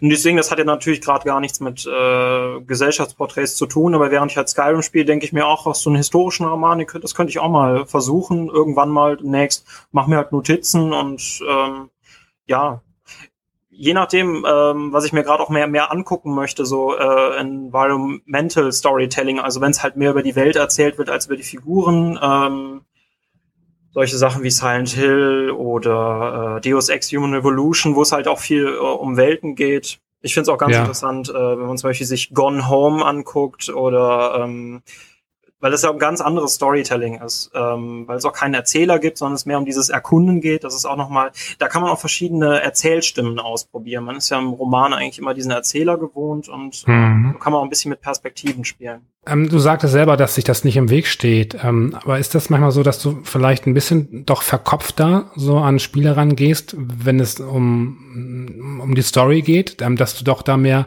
auch so analytisch im Hintergrund arbeitest, als, als es einfach nur auf dich wirken zu lassen?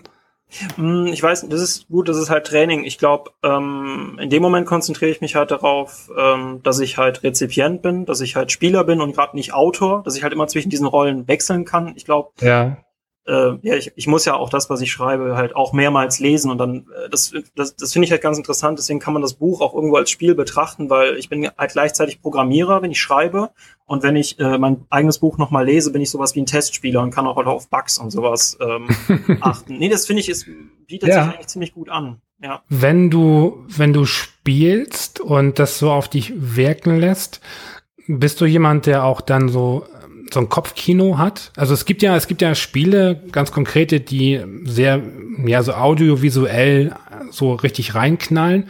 Und dann gibt es welche, die sich eher so zurücknehmen, wo das eher auch so ein bisschen darum geht, halt die Geschichte im Kopf irgendwie weiter und so.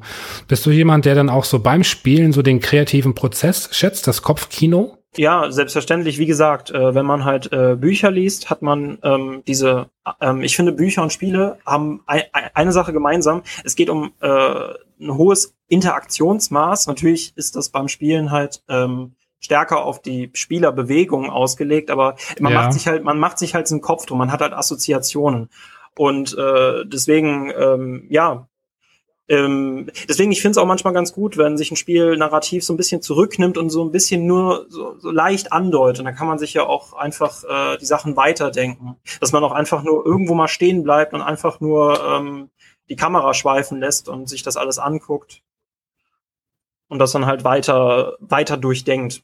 Besonders ja. mal bei Dark Souls, was halt sehr stark darauf angelegt ist, oder Silent Hill.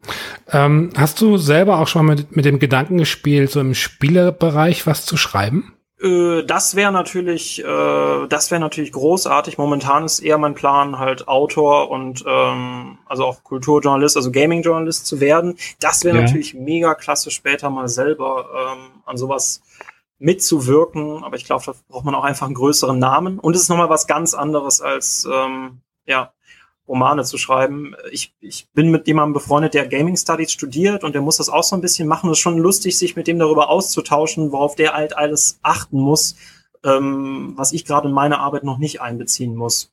Klingt für mich alles ein bisschen so, als seist du noch so in diesem Findungsprozess. Ähm, stimmt das? Also weißt du noch nicht so genau, wo du hin willst?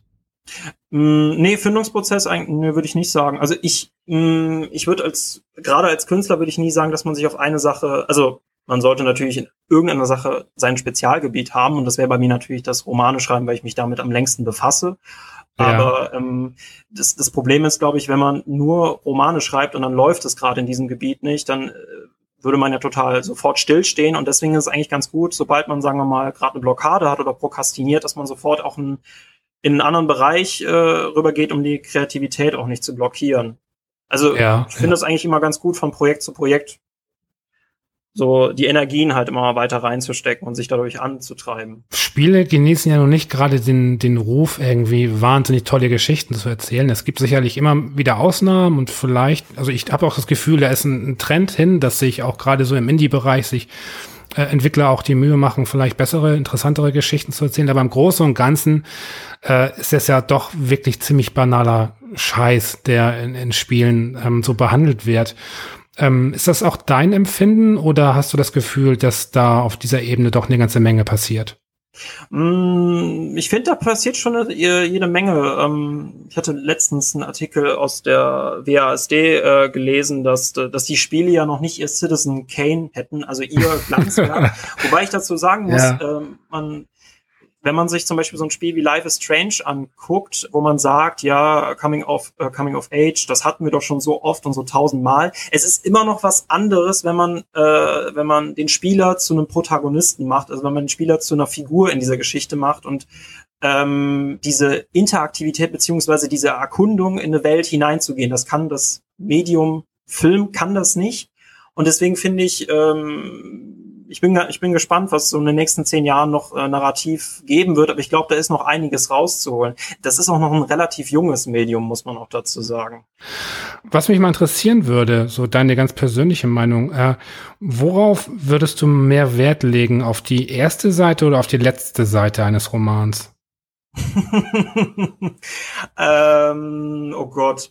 Äh, ja, kommt jetzt drauf an. Ähm, wenn ich das Buch äh, kaufen will, also beziehungsweise wenn ich es lesen möchte, dann muss die erste Seite schon fesseln. Dann äh, ich muss ja sofort reingenommen werden. Die erste Seite ist wichtig, äh, um anzufangen, aber die letzte Seite ist auch nicht unwichtig, weil es halt genau auf diese Seite hinausläuft. Also beides ist unglaublich wichtig. Das Problem ist nämlich, mit einem schlechten Anfang fängt man es erst gar nicht an zu lesen. Da kann das Ende so gut sein, wie das will. Und mit einem guten Anfang und einem schlechten Ende denkt man sich nachher, ja super, warum habe ich es überhaupt? Das ist ja so enttäuschend. nee, nee, ich finde, äh, man wird in eine Welt rein reingezogen und man muss auch gut wieder rausgelassen werden, beziehungsweise, dass man äh, Freude und Spaß hat. Ach, da könnte noch gerne mehr kommen. Nee, finde ja. ich beides wichtig und beides sehr, sehr schwierig.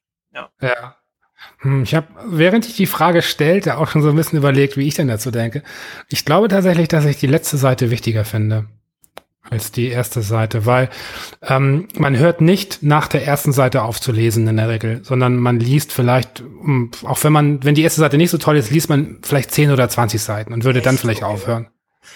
Ähm, aber wenn ich das ähm, Buch beende und die letzte Seite ähm, letztlich ja also das auslöst, mit dem ich halt das Buch weglege. Und wenn das einfach äh, ein Gefühl ist, was was mich was sehr positiv ähm, äh, rüberkommt, dann würde ich wahrscheinlich dem Buch viel mehr ähm, Qualität zusprechen, wenn auch die erste Seite nicht gut wäre.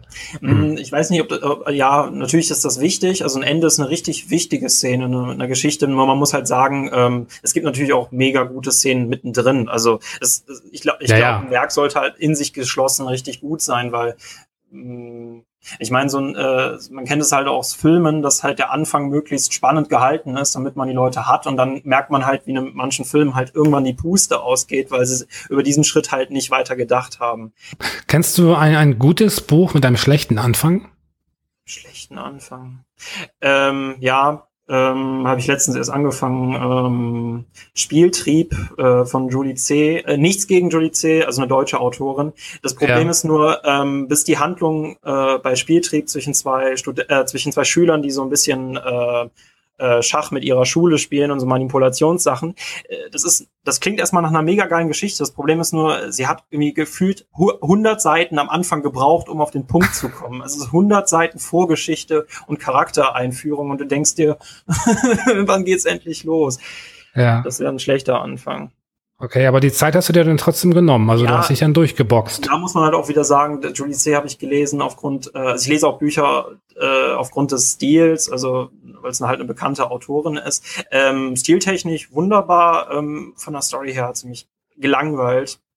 Also setzt sich schon sehr viel voraus, dass sie denkt, ach, der bleibt, der bleibt schon bei mir. Da kann ich ihn noch 100 Seiten lang erstmal ja. zuquatschen. Ähm, wenn wir jetzt mal dein, dein aktuelles äh, Projekt, dein aktuelles Buch nehmen, an dem du arbeitest, mhm. in welcher Form auch immer, siehst du eine Möglichkeit, daraus ein Spiel zu machen? Aus der Dystopie hätte, auf, hätte man auf jeden Fall ein Spiel machen können. Ähm, ja. Aus dem, aus dem Gesellschaftsporträt.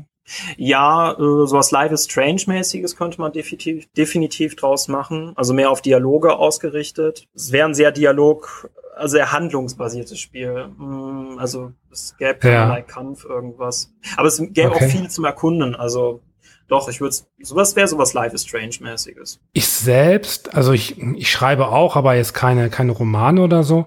Und wenn ich etwas schreibe, was so in Richtung Geschichte, Kurzgeschichte geht, habe ich ähm, immer das Bedürfnis, dass es irgendwie im Kopf auch als Film funktioniert. Mhm. Ähm, ist das, ähm, kannst du vielleicht mal so aus, aus Autorensicht, ähm, ist das, ist das ist das so ein normales Vorgehen, dass man, wenn man irgendwie etwas verfasst, dass man gleich so ein bisschen auch darauf hinarbeitet, dass es auch irgendwie in der Verfilmung funktionieren könnte oder ist das irgendwie eher Sinn? Ähm, man muss, man muss halt dazu sagen, ähm, du kannst, also du kannst ja jedes Medium Buch kannst du halt äh, in einen Film umwandeln, diesen Film kannst du theoretisch wieder in ein Spiel umwandeln, du kannst halt genau kann, diese Medien können halt miteinander springen, nur jedes Medium funktioniert halt anders und hat auch andere Vorzüge. Und ich glaube, ähm, ja, ich weiß ganz genau, was du meinst. Ähm, dass man halt eigentlich so schreiben will, dass es halt auch so ein bisschen filmtechnisch ist.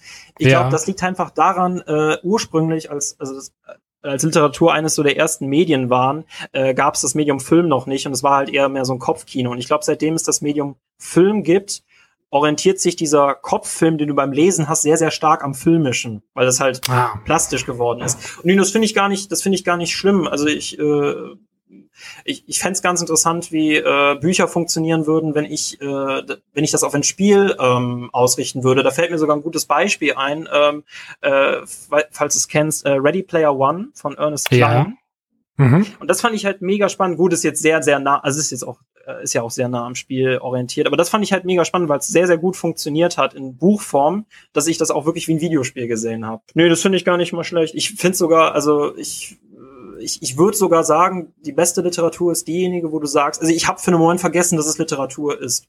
Äh, abschließend würde mich interessieren, ähm, wenn du dir mal so ein, eines deiner Lieblingsbücher greifst, da würde mich mal interessieren, ob du das, ähm, ob es das in ähnlicher Form auch als Spiel gibt und ähm, in welchem Genre das dann angesiedelt wäre. Also wenn du jetzt ein Buch XY, äh, ist ein sehr tolles Buch und dann guckst du mal so ein bisschen so zurück, spielhistorisch auch vielleicht, äh, was für Spiele es gab, welche du gespielt hast und trifft sich das irgendwo? Ähm, gibt es irgendwo dein Lieblingsbuch schon als ähnliches Spiel? Ähm, das ist mega interessant, dass du das fragst, weil ähm, ich, ich bin hier, ich bin ja nebenbei noch äh, YouTuber und ähm, äh, das, worüber ich gerade mit dieser, mit dir rede, diese Mediengrenzen, äh, die nicht existieren, das wollte ich ja. äh, demnächst ähm, auch so ein bisschen näher an, äh, analysieren und da bin ich tatsächlich schon auf zwei Fälle gestoßen. Unter anderem, ähm, wenn du dir das Spiel äh, Spec Ops The Line anguckst, ja. Genau, das hat ja ursprünglich, äh, das war ja ursprünglich, äh, basierte das ja auf dem Film äh, Apocalypse Now von Francis, Francis Ford Coppola. Und das wiederum basierte vorher auf Herz der Finsternis, äh, dem Roman von Joseph Conrad. Ah, das verstehe. Spannend. Und was ich noch, äh, okay, dann setze ich halt noch was Aktuelles drauf. Ähm, wenn du dir zum Beispiel Last of Us anguckst, ja. Und ähm, äh, Beziehungen zwischen äh, Beziehungen zwischen Vater und äh, Tochter den Situationen entsprechend. Ne? ähm, äh, kannst du ja ansehen, Walking Dead hat dasselbe äh, in, in Film, wenn du so willst. Ne? Und dazu gibt es halt den Roman ähm, von Cormac McCarthy, Die Straße. Das ist ein Buch über einen, einen Vater, der ein Kind durch ein apokalyptisches Ödland äh, ah. navigieren muss. Und das finde ich ja mega spannend, dass man das überall so ähm, finden kann. Das, diese, ja, das wiederholt sich. Also das ist nicht, das ist ja keine dreiste Kopie, sondern das hat sich alles ja wahrscheinlich gegenseitig inspiriert. Was ist da so der, der größte Stolperstein beim Schreiben, so deinem Gefühl nach? Was, was hält dich am meisten auf? Äh, zu hohe Erwartungen die Erwartung, dass du halt äh, dich heute hinsetzt und es fertig schreibst, knallhart und dann ist es perfekt. Weil das merke ich auch hier an der Uni, du beschreibst was, du bringst es halt äh, mit zu den Leuten, dass sie es mal ähm, lesen und du gehst, die meisten Leute machen halt den Fehler, dass sie reingehen und sagen, eigentlich ist es perfekt, ich möchte nur bestätigt werden, dass es perfekt ist. Und wenn es dann Kritik gibt, oh mein Gott, es ist alles falsch.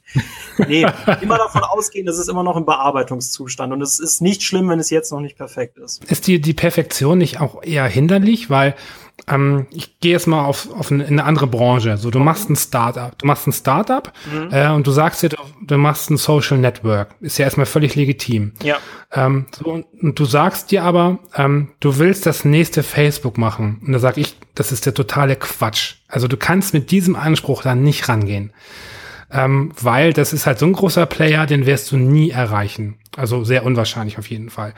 Und wenn man das jetzt mal so ummünzt auf das Schreiben, kannst du dann irgendwie nicht sagen, so, ich will den nächsten Bestseller schreiben. Ähm, oder hast, ist dein Anspruch so hoch tatsächlich?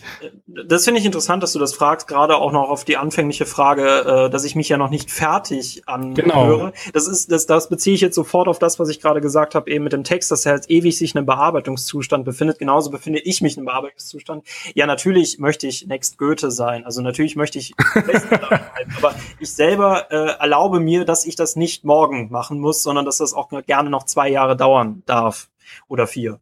Aber ähm, was das mit diesem Social Dingens hat, ähm, äh, ich meine, du kannst Facebook nicht, du kannst ja Facebook nicht nochmal erfinden, genauso wie man das Rad nicht nochmal erfinden kann. Ja. Äh, du kannst dich halt daran orientieren und du kannst sagen, ich möchte was Eigenes schaffen. Und bis du das eigene schaffst, also die Perfektion darf von mir aus das Grundziel sein, das aber ganz, ganz weit hinten am Korridor sein sollte. Und dann kannst du dich halt Ja. in kleinen Schritten drauf zubewegen.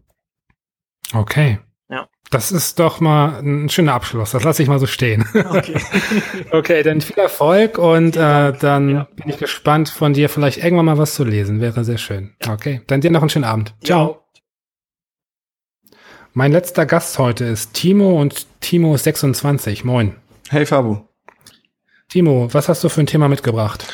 Ähm, ich muss sagen, ich habe mir jetzt lange darüber Gedanken gemacht und ich habe irgendwie zwei Themen.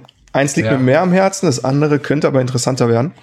Okay. Ähm, das erste Thema wäre ähm, die Tatsache, wie leicht ähm, Virtual Reality schlecht bei Menschen ankommt, wenn sie es Ja. zum ersten Mal ausprobieren. Und äh, wie ich finde, wie, wie wichtig diese erste Erfahrung ist. Eben auch, damit sich das im, auf dem Markt besser etabliert oder sich besser entwickelt. Ja. Der, der zweite Gedanke oder das zweite Thema, was ich mitgebracht habe, ist tatsächlich äh, der Umstand, das ist jetzt ein bisschen diesem neuen Prey geschuldet, äh, dass ich gemerkt habe, dass mich Einzelspielerspiele als solches nur in einem gewissen Umfang ähm, abholen und nicht mehr so wie früher. Das finde ich auch ziemlich interessant. Da war ich früher ganz anders. Okay. Ähm, ich finde beide Themen ganz interessant. Ich würde mich jetzt aber spontan für das erste entscheiden. Okay, Für cool. die virtuelle Realität. Ich muss mich jetzt nämlich mal outen. Äh, ich habe noch nie, nie, nie äh, eine Brille auf dem Kopf gehabt. Nee. Okay. Das ist gut. Das ist wirklich gut. Dann kann ich dich, also dann kann ich dich so ein bisschen äh, dahin führen, dass du weißt, wenn du es zum ersten Mal ausprobierst, ähm, wie du das angehst oder ob du das ablehnst und dann lieber auf andere Art und Weise ausprobierst. Das sind viele Menschen echt unterschiedlich und es ist einfach sehr wichtig, finde ich. Ähm, der erste Eindruck trägt Okay, einfach. lass uns mal kurz, lass uns mal wirklich von vorne anfangen. Ähm, inwiefern ist Virtual Reality für dich ein, ein relevantes, ein wichtiges Thema? Ähm, zum einen äh, bin ich da in der Medienlandschaft unterwegs seit einiger Zeit und habe mich jetzt in die Richtung fokussiert oder spezialisiert. Zum anderen ähm, vor einigen Jahren, als das dann Thema wurde, ähm, habe ich mir das dann angeschaut. Es gab da so ein Projekt, dass man im Internet nachschauen konnte, wo in der Nähe so jemand sowas hat. Das Ja. war noch zur Oculus DK1 Zeit. Ähm, das war boah, das ist jetzt schon einige Jahre her. Ähm, und dann bin ich dahin und es war dann so ein, ähm, ja, das, das ist so ein Erlebnis gewesen, das muss ich später, glaube ich, genauer erzählen. Und, und da hat's mich einfach gepackt. Und ähm, ich bin auch so ein Anime-Fan, wie, Ja. wie so viele, die vermutlich zuhören. Und äh, mich flasht auch dieses Sword Art Online beispielsweise sehr. Und ähm, Virtual Reality ist da ja schon so ein Schritt in die Richtung. Es gibt ja Erfahrungen, die macht man einmal und man kann sie in dieser Intensität nie wiederholen. Ich erinnere mich zum Beispiel an meinen ersten Porno. So, das war, das war Ohne war ein VR-Brille. Ohne VR-Brille, ich will jetzt auch gar nicht ins Detail gehen, aber das war, äh, das war ein Erlebnis, was ich so in dieser Form nie wieder hatte in dem Bereich. Ähm, ist das bei Virtual Reality auch so, dass ich das, das, das erste Erlebnis nie wieder so ähm, erschaffen kann? Ähm, ich finde, da muss man differenzieren. Da, da gehst, gehst du jetzt auch praktischerweise ziemlich gut auf diese Krux ein, auf die, über die ich reden möchte. Und zwar, ähm, es gibt ja viele verschiedene Arten von Virtual Reality. Da gibt's immer diese 360-Grad-Videos, die sind äh, quasi, wie der Name sagt, einfach nur 360-Grad-Videos. Ähm, durch diese Stereoskopie sind die dann zwar ein bisschen dreidimensional vielleicht, also sie wirken dann für dich räumlich, aber im Endeffekt sind es dann einfach nur Videos. Ähm, dann gibt's äh, Walking Simulator und äh, wirkliche Spiele und ähm, ich finde, da muss man wirklich differenzieren. Ähm, als ich das zum ersten Mal ausprobiert habe, da war die Technik natürlich noch nicht so weit wie jetzt. Oh Gott, das klingt so, klingt so alt. ähm, dabei kannst du das, glaube ich, an einer oder zwei Händen abzählen, wie lange das jetzt her ist. Aber ähm, das hat schon geflasht, muss ich sagen. Bei Virtual Reality ist halt auch wirklich ein ganz großes Manko, ähm, diese VR-Lags, wie man so sagt, diese Beine, ob man die hat oder nicht, oder ob man die Mhm. entwickeln muss, ob dein Magen das mitmacht. Ähm, es gibt ja Menschen, die können kein 3D sehen, ähm, wegen einer bestimmten ähm, Fehlstellung von der Hornhaut, soweit ich meine. Korrigiere mich sonst. Ähm, und äh, die können das ja zum Beispiel auch nicht wirklich. Und ich finde, es kommt halt immer drauf an. Das ist also, stell dir vor, also jetzt um beim Thema Porno zu bleiben, ganz kurz als Beispiel, weil das so passt. Ich glaube, dein erstes Erlebnis hing sehr von der Thematik des Pornos ab. Nicht, dass es jetzt in die Tiefe geht oder so, aber. Nee, nee, nee, nee, nee. Okay. Nee, nee. Nee, ähm, aber bei VR ist es, denke ich, maßgeblich. Also machst du das aktiv, ähm, regelmäßig oder bist du so jemand, der hin und wieder das mal benutzt? Oder bist du wirklich zu Hause auch jemand, der Equipment hat und das aktiv nutzt? Teils, teils. Also es ändert sich regelmäßig. Ähm, da ich auch so gerne zock, ähm, kommt es halt immer drauf an, ob wir gerade so, ob da gerade so ein Spieleloch ansteht oder nicht. Ähm, bei Virtual Reality, als es, als ich jetzt zum Beispiel mein erstes Equipment in Anführungsstrichen gekauft habe, es war die HTC Vive, als sie frisch rauskam, da war das noch so, ähm, dass es noch nicht so viele VR-Spiele auf Steam gab. Und ähm, da war es dann tatsächlich so, da war dieses Pioniersgefühl, da hat man wie so ein Gestörter wirklich jedes VR-Spiel gekauft, was da rauskam. Und da war halt so viel Mist dabei. Aber da konnte man sich einfach lang beschäftigen. Aber jetzt ist es eher so eine Sache, ähm, ja, wie jetzt vorhin angesprochen, Prey zum Beispiel, das fesselt 31 bis 35 Stunden und dann passiert es halt schon, dass man ein, zwei, drei Wochen keine VR-Brille auf hat. Okay, also gibt es bei dir auch noch keine Rituale oder so? Das heißt, irgendwie vor dem Schlafengehen gehst du erstmal in die Guillotine und lässt dir den Kopf abschneiden oder so. Also. das ist witzig. Ich glaube, du hattest das Thema schon mal irgendwie mit der Guillotine. Ja, ja, ja, genau. Ähm, ich muss sagen, sowas holt mich jetzt nicht so sehr ab. Ähm, aber abgesehen davon, nein, ich habe da nicht so ein Ritual. Ähm, wenn ich merke, ich habe da Lust drauf oder ich habe da gerade einfach so ein Loch oder keine Lust, mich in irgendein so tiefes, umfangreiches Spiel wieder reinzufinden, ähm, dann ist VR eher so die Abwechslung als äh, die, wie sagt man, den Rhythmus, den ich sonst im Alltag habe. Ja. Ähm, Spiele, Spielen wird ja immer so ganz gerne dieser, dieser Eskapismus zugeschrieben. Ähm, hast du das Gefühl, dass es bei VR noch mehr Eskapismus ist? Also entfliehst du der Realität noch mehr ähm, oder ist das einfach nur eine andere Form der, der Flucht? Das ist eine interessante Frage. Ähm, ich ich finde, das ist ein schweres Thema, weil ähm, ich persönlich bin jetzt zum Beispiel so, da gibt es ein Spiel, das heißt Raw Data. Ähm, ja. Spiel, da knallst du einfach nur plump Roboter ab. Das ist ziemlich gut mhm. ähm, inszeniert und die Grafik ist, glaube ich, ich würde einfach mal sagen, mit die beste, die du in VR kriegen kannst im Moment. Aber ich kann das nicht lange spielen. Also ich, ich kann da, ich kann da schon absinken in so ein Spiel, aber ähm, ich kann mich da nicht so drauf konzentrieren. Zum einen ähm, wegen so einem gewissen Uncanny Valley Gefühl, wo ich nachher vielleicht noch mal kurz drauf eingehen möchte. Mhm. Aber ansonsten, ich bin so ein, ich bin so ein Schisser. Also wenn ich die VR-Brille aufsetze abends irgendwie nach Feierabend, also voll berufstätig und so, kann ich jetzt nicht mittags um zwölf bei hellstem Sonnenschein irgendwie mich in mein Wohnzimmer stellen und voll abgehen ja. aus am Wochenende. Und dann ist es halt meistens abends und so. Und wenn du dann irgendwas Intensives in VR spielst, ich bin tatsächlich so jemand, der macht sich Gedanken darüber, was passiert um mich herum weil du bist halt tatsächlich isoliert, wenn du Kopfhörer aufhast und so weiter von deiner Umwelt. Deswegen, das passt auch ein bisschen so Richtung Eskapismus, wie du vorhin gesagt hast. Ähm, man sinkt schon ab oder man ähm, äh, wirklich ganz anders auf andere Art und Weise als bei Videospielen. Man kann schon sehr in diese VR-Welt quasi versinken, wenn das gut gemacht ist.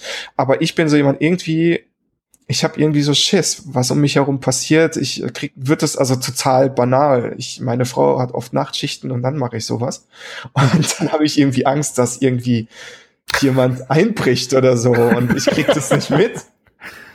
Da gab's mal, da gab's mal so eine, so eine, ähm, so eine, so eine Mime auf 9gag oder so. Meine Frau hat mir das geschickt, hat gemeint, Schatz, das trifft eins zu eins auf dich zu. Da siehst du dann so ähm, zwei Einbrecher, die wollen so einen ja. Fernseher wegtragen und die wollen sich an so einem Typen vorbeischleichen, der hat gerade die Oculus auf oder so. Mhm. Und auf einmal schreit der voll so, stopp und ah, und die kriegen voll Panik, weil sie denken, er hat sie erwischt.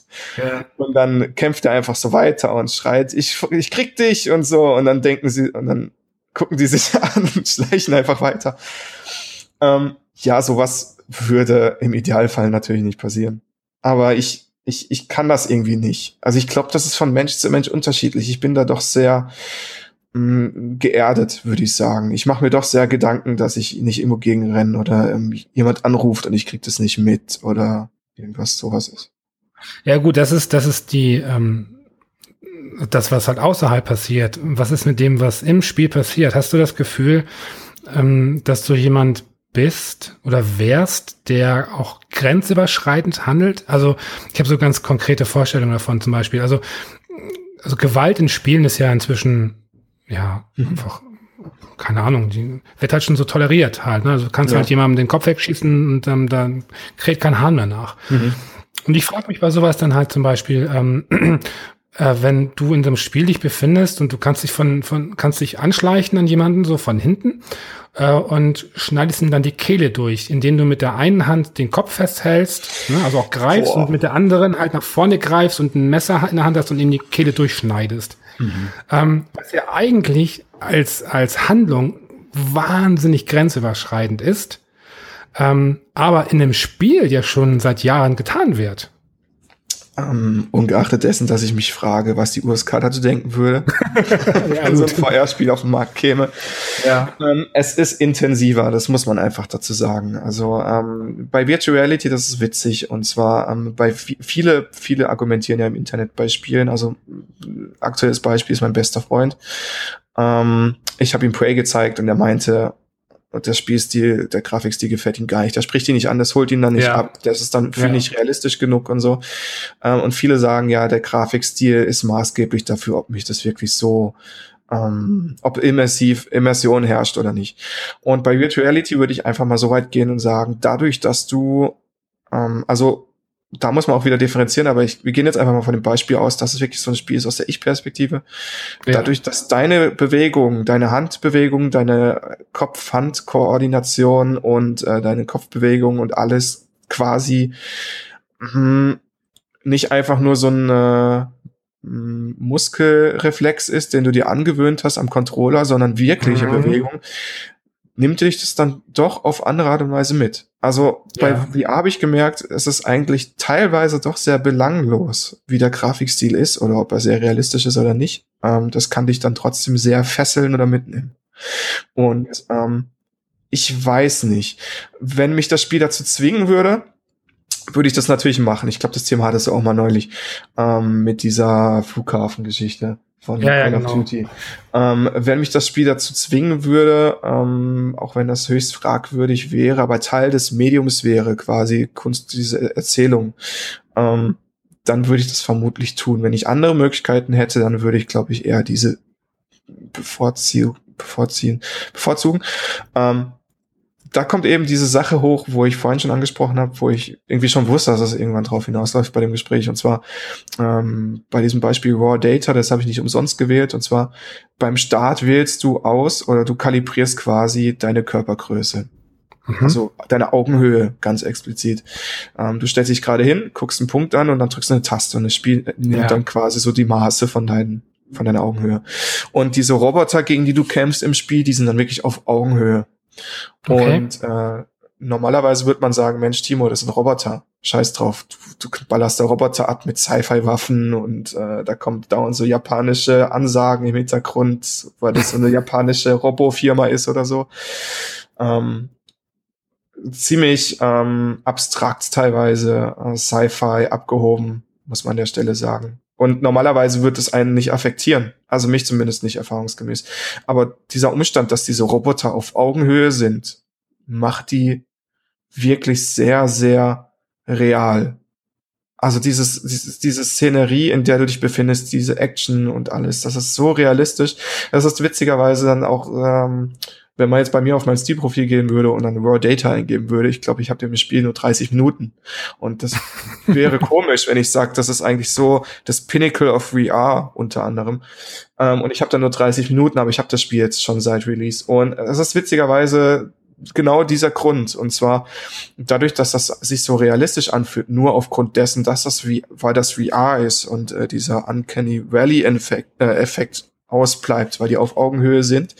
Obwohl das abstrakt ist, obwohl das Roboter sind, ähm, reißt mich das echt mit. Insofern, dass ähm, ich glaube, das ist jetzt kein Spoiler, das ist irgendwie, glaube ich, der zweite Level von zehn oder so. Im zweiten Level ist es so, dass du, du wirst immer mit so einer Plattform abgesenkt in so eine, so eine Werkshalle, könnte man sagen. Und um dich herum sind solche Kapseln, in denen Robotern halt sind und die werden dann freigelassen sozusagen. Und ähm, im zweiten Level ist diese Werkshalle quasi dunkel. Also es ist sehr schlechte Lichtverhältnisse und alles und du siehst quasi nur die Augen von den Robotern. Und hey, als ich gemerkt habe, dass sie auf dich zukriechen und ich höre hinter mir was, drehe mich um und die fliegen auf dich zu, weil die so einen Sprung machen. Ja. Das war das erste Mal, dass ich die Vive auf den Boden geschmissen habe und habe gesagt, ich kann nicht mehr, ich kann nicht mehr. Das hat mich so, ich weiß nicht, wo ich mir wo ich mir wirklich selber die Frage gestellt habe, woran liegt das jetzt? Und äh, das hat mich dann doch sehr beschäftigt. Und ich bin dann wirklich zu dem Entschluss gekommen, das liegt daran, dass es einfach noch was ganz anderes ist als normales Spiel. Weil es einfach, mhm. es sind Roboter, die sind nicht menschlich gemacht. Klar, die haben menschliche Züge und so, aber die haben keine Gesichter oder so. Und äh, einfach der Umstand, dass das auf Augenhöhe ist und echte Dimensionen sind, das ist dann das, was einfach, ja. Es klingt ein bisschen so, als ähm, würdest du äh, Lobbyarbeit leisten wollen, so ein wenig für VR? Äh, trifft das ein bisschen zu? Also setzt dich dafür ein? Ähm, es, es gibt ja diesen Begriff äh, Evang Evangelist quasi, ja, so ja. Technik-Evangelist. Und ich würde behaupten, ich bin da schon ein bisschen so ein VR-Evangelist. Ich finde das sehr schade, wenn Leute das irgendwo ausprobiert haben, auf einem Event oder so, und das war dann sowas Halbgares oder eben nicht dieses ich mag dieses Wort nativ, tut mir voll leid, aber ich finde, das, das, das macht es einfach sehr verständlich. Ich finde das sehr schade, wenn du mit Leuten darüber redest und die haben diese Erfahrung gemacht und äh, sie haben eine Abneigung dagegen entwickelt. Und die zeigen dann halt auch grundsätzlich, der Mensch ist ein Gewohnheitstier. Die zeigen dann halt einfach nicht mehr so viel Interesse daran. Und ähm, ich finde, VR ist einfach etwas, das ist, das ist, ja, das ist klar buchstäblich eine ganz andere Dimension. Das ist ein ganz anderes Level von Gaming. Du kannst ein ganz anderes Storytelling reinbringen. Du kannst den Menschen halt ganz anders berühren und äh, schon äh, auf krasse Art und Weise. Ähm, wie es normale Spiele zwar auch können, aber glaube ich, nur bis zu einem gewissen Grad. Und äh, VR ist da tatsächlich, also wenn man jetzt zum Beispiel Horror-VR-Spiele nimmt, schon fast gefährlich. Und ähm, es ist halt sehr schade. Tatsächlich, ähm, das ist ja wie mit den Curved-Fernsehern. Ich weiß nicht, ob du das mitbekommen hast, aber die Curved-Displays, die sind ja geboomt am Anfang. Ja. Und irgendwann war die Herstellung einfach zu teuer für die Hersteller und dafür hat sich das nicht abgesetzt, weil die Leute gehen nicht hin und kaufen und entscheiden, morgen, ich kaufe mir einen neuen Fernseher, weil der alte noch läuft oder so. Und Curved war jetzt für die auch nicht so ein Riesenmerkmal, dass sie gesagt haben, boah, ich brauche das jetzt unbedingt. Und ich finde, es ist einfach sehr wichtig, ähm, wie diese Öffentlichkeitswirkung einfach vorhanden ist und auch maßgeblich dafür, wie sich das in Zukunft entwickeln wird. Oder mhm. wie halt der Absatz auch ist. Also ich verdiene ja jetzt nichts dran, also klingt jetzt schon arg nach Lobbyarbeit. Ja, ähm, ja. also vielleicht hast du das erklappern gehört. Ich habe nebenher so ein bisschen recherchiert, ob du vielleicht irgendwie bei Oculus angestellt bist oder so. Nein, nein, ich mache Spaß. ja, hm. Ich bin super neugierig und eigentlich ist es schon fast eine Schande, dass ich noch nie dazu gekommen bin, das aktiv zu nutzen. Ähm, aber ähm, ich glaube, ich sollte das echt mal so langsam mal angehen, weil ich das Gefühl habe, dass mir da so ein bisschen was äh, flöten geht gerade. Also, ich, also von ja. Ich finde, das sollten wir ändern und ich, ich gehe mal davon aus, dass du im August auch in Köln bist und da kann man bestimmt irgendwie was regeln. Bin ich tatsächlich. Wunderbar. Bin ich tatsächlich. Ja, stimmt, stimmt. Okay, äh, Timo, dann vielen Dank nochmal und dir einen schönen Abend. Danke, Fabo, dir auch. Thank you.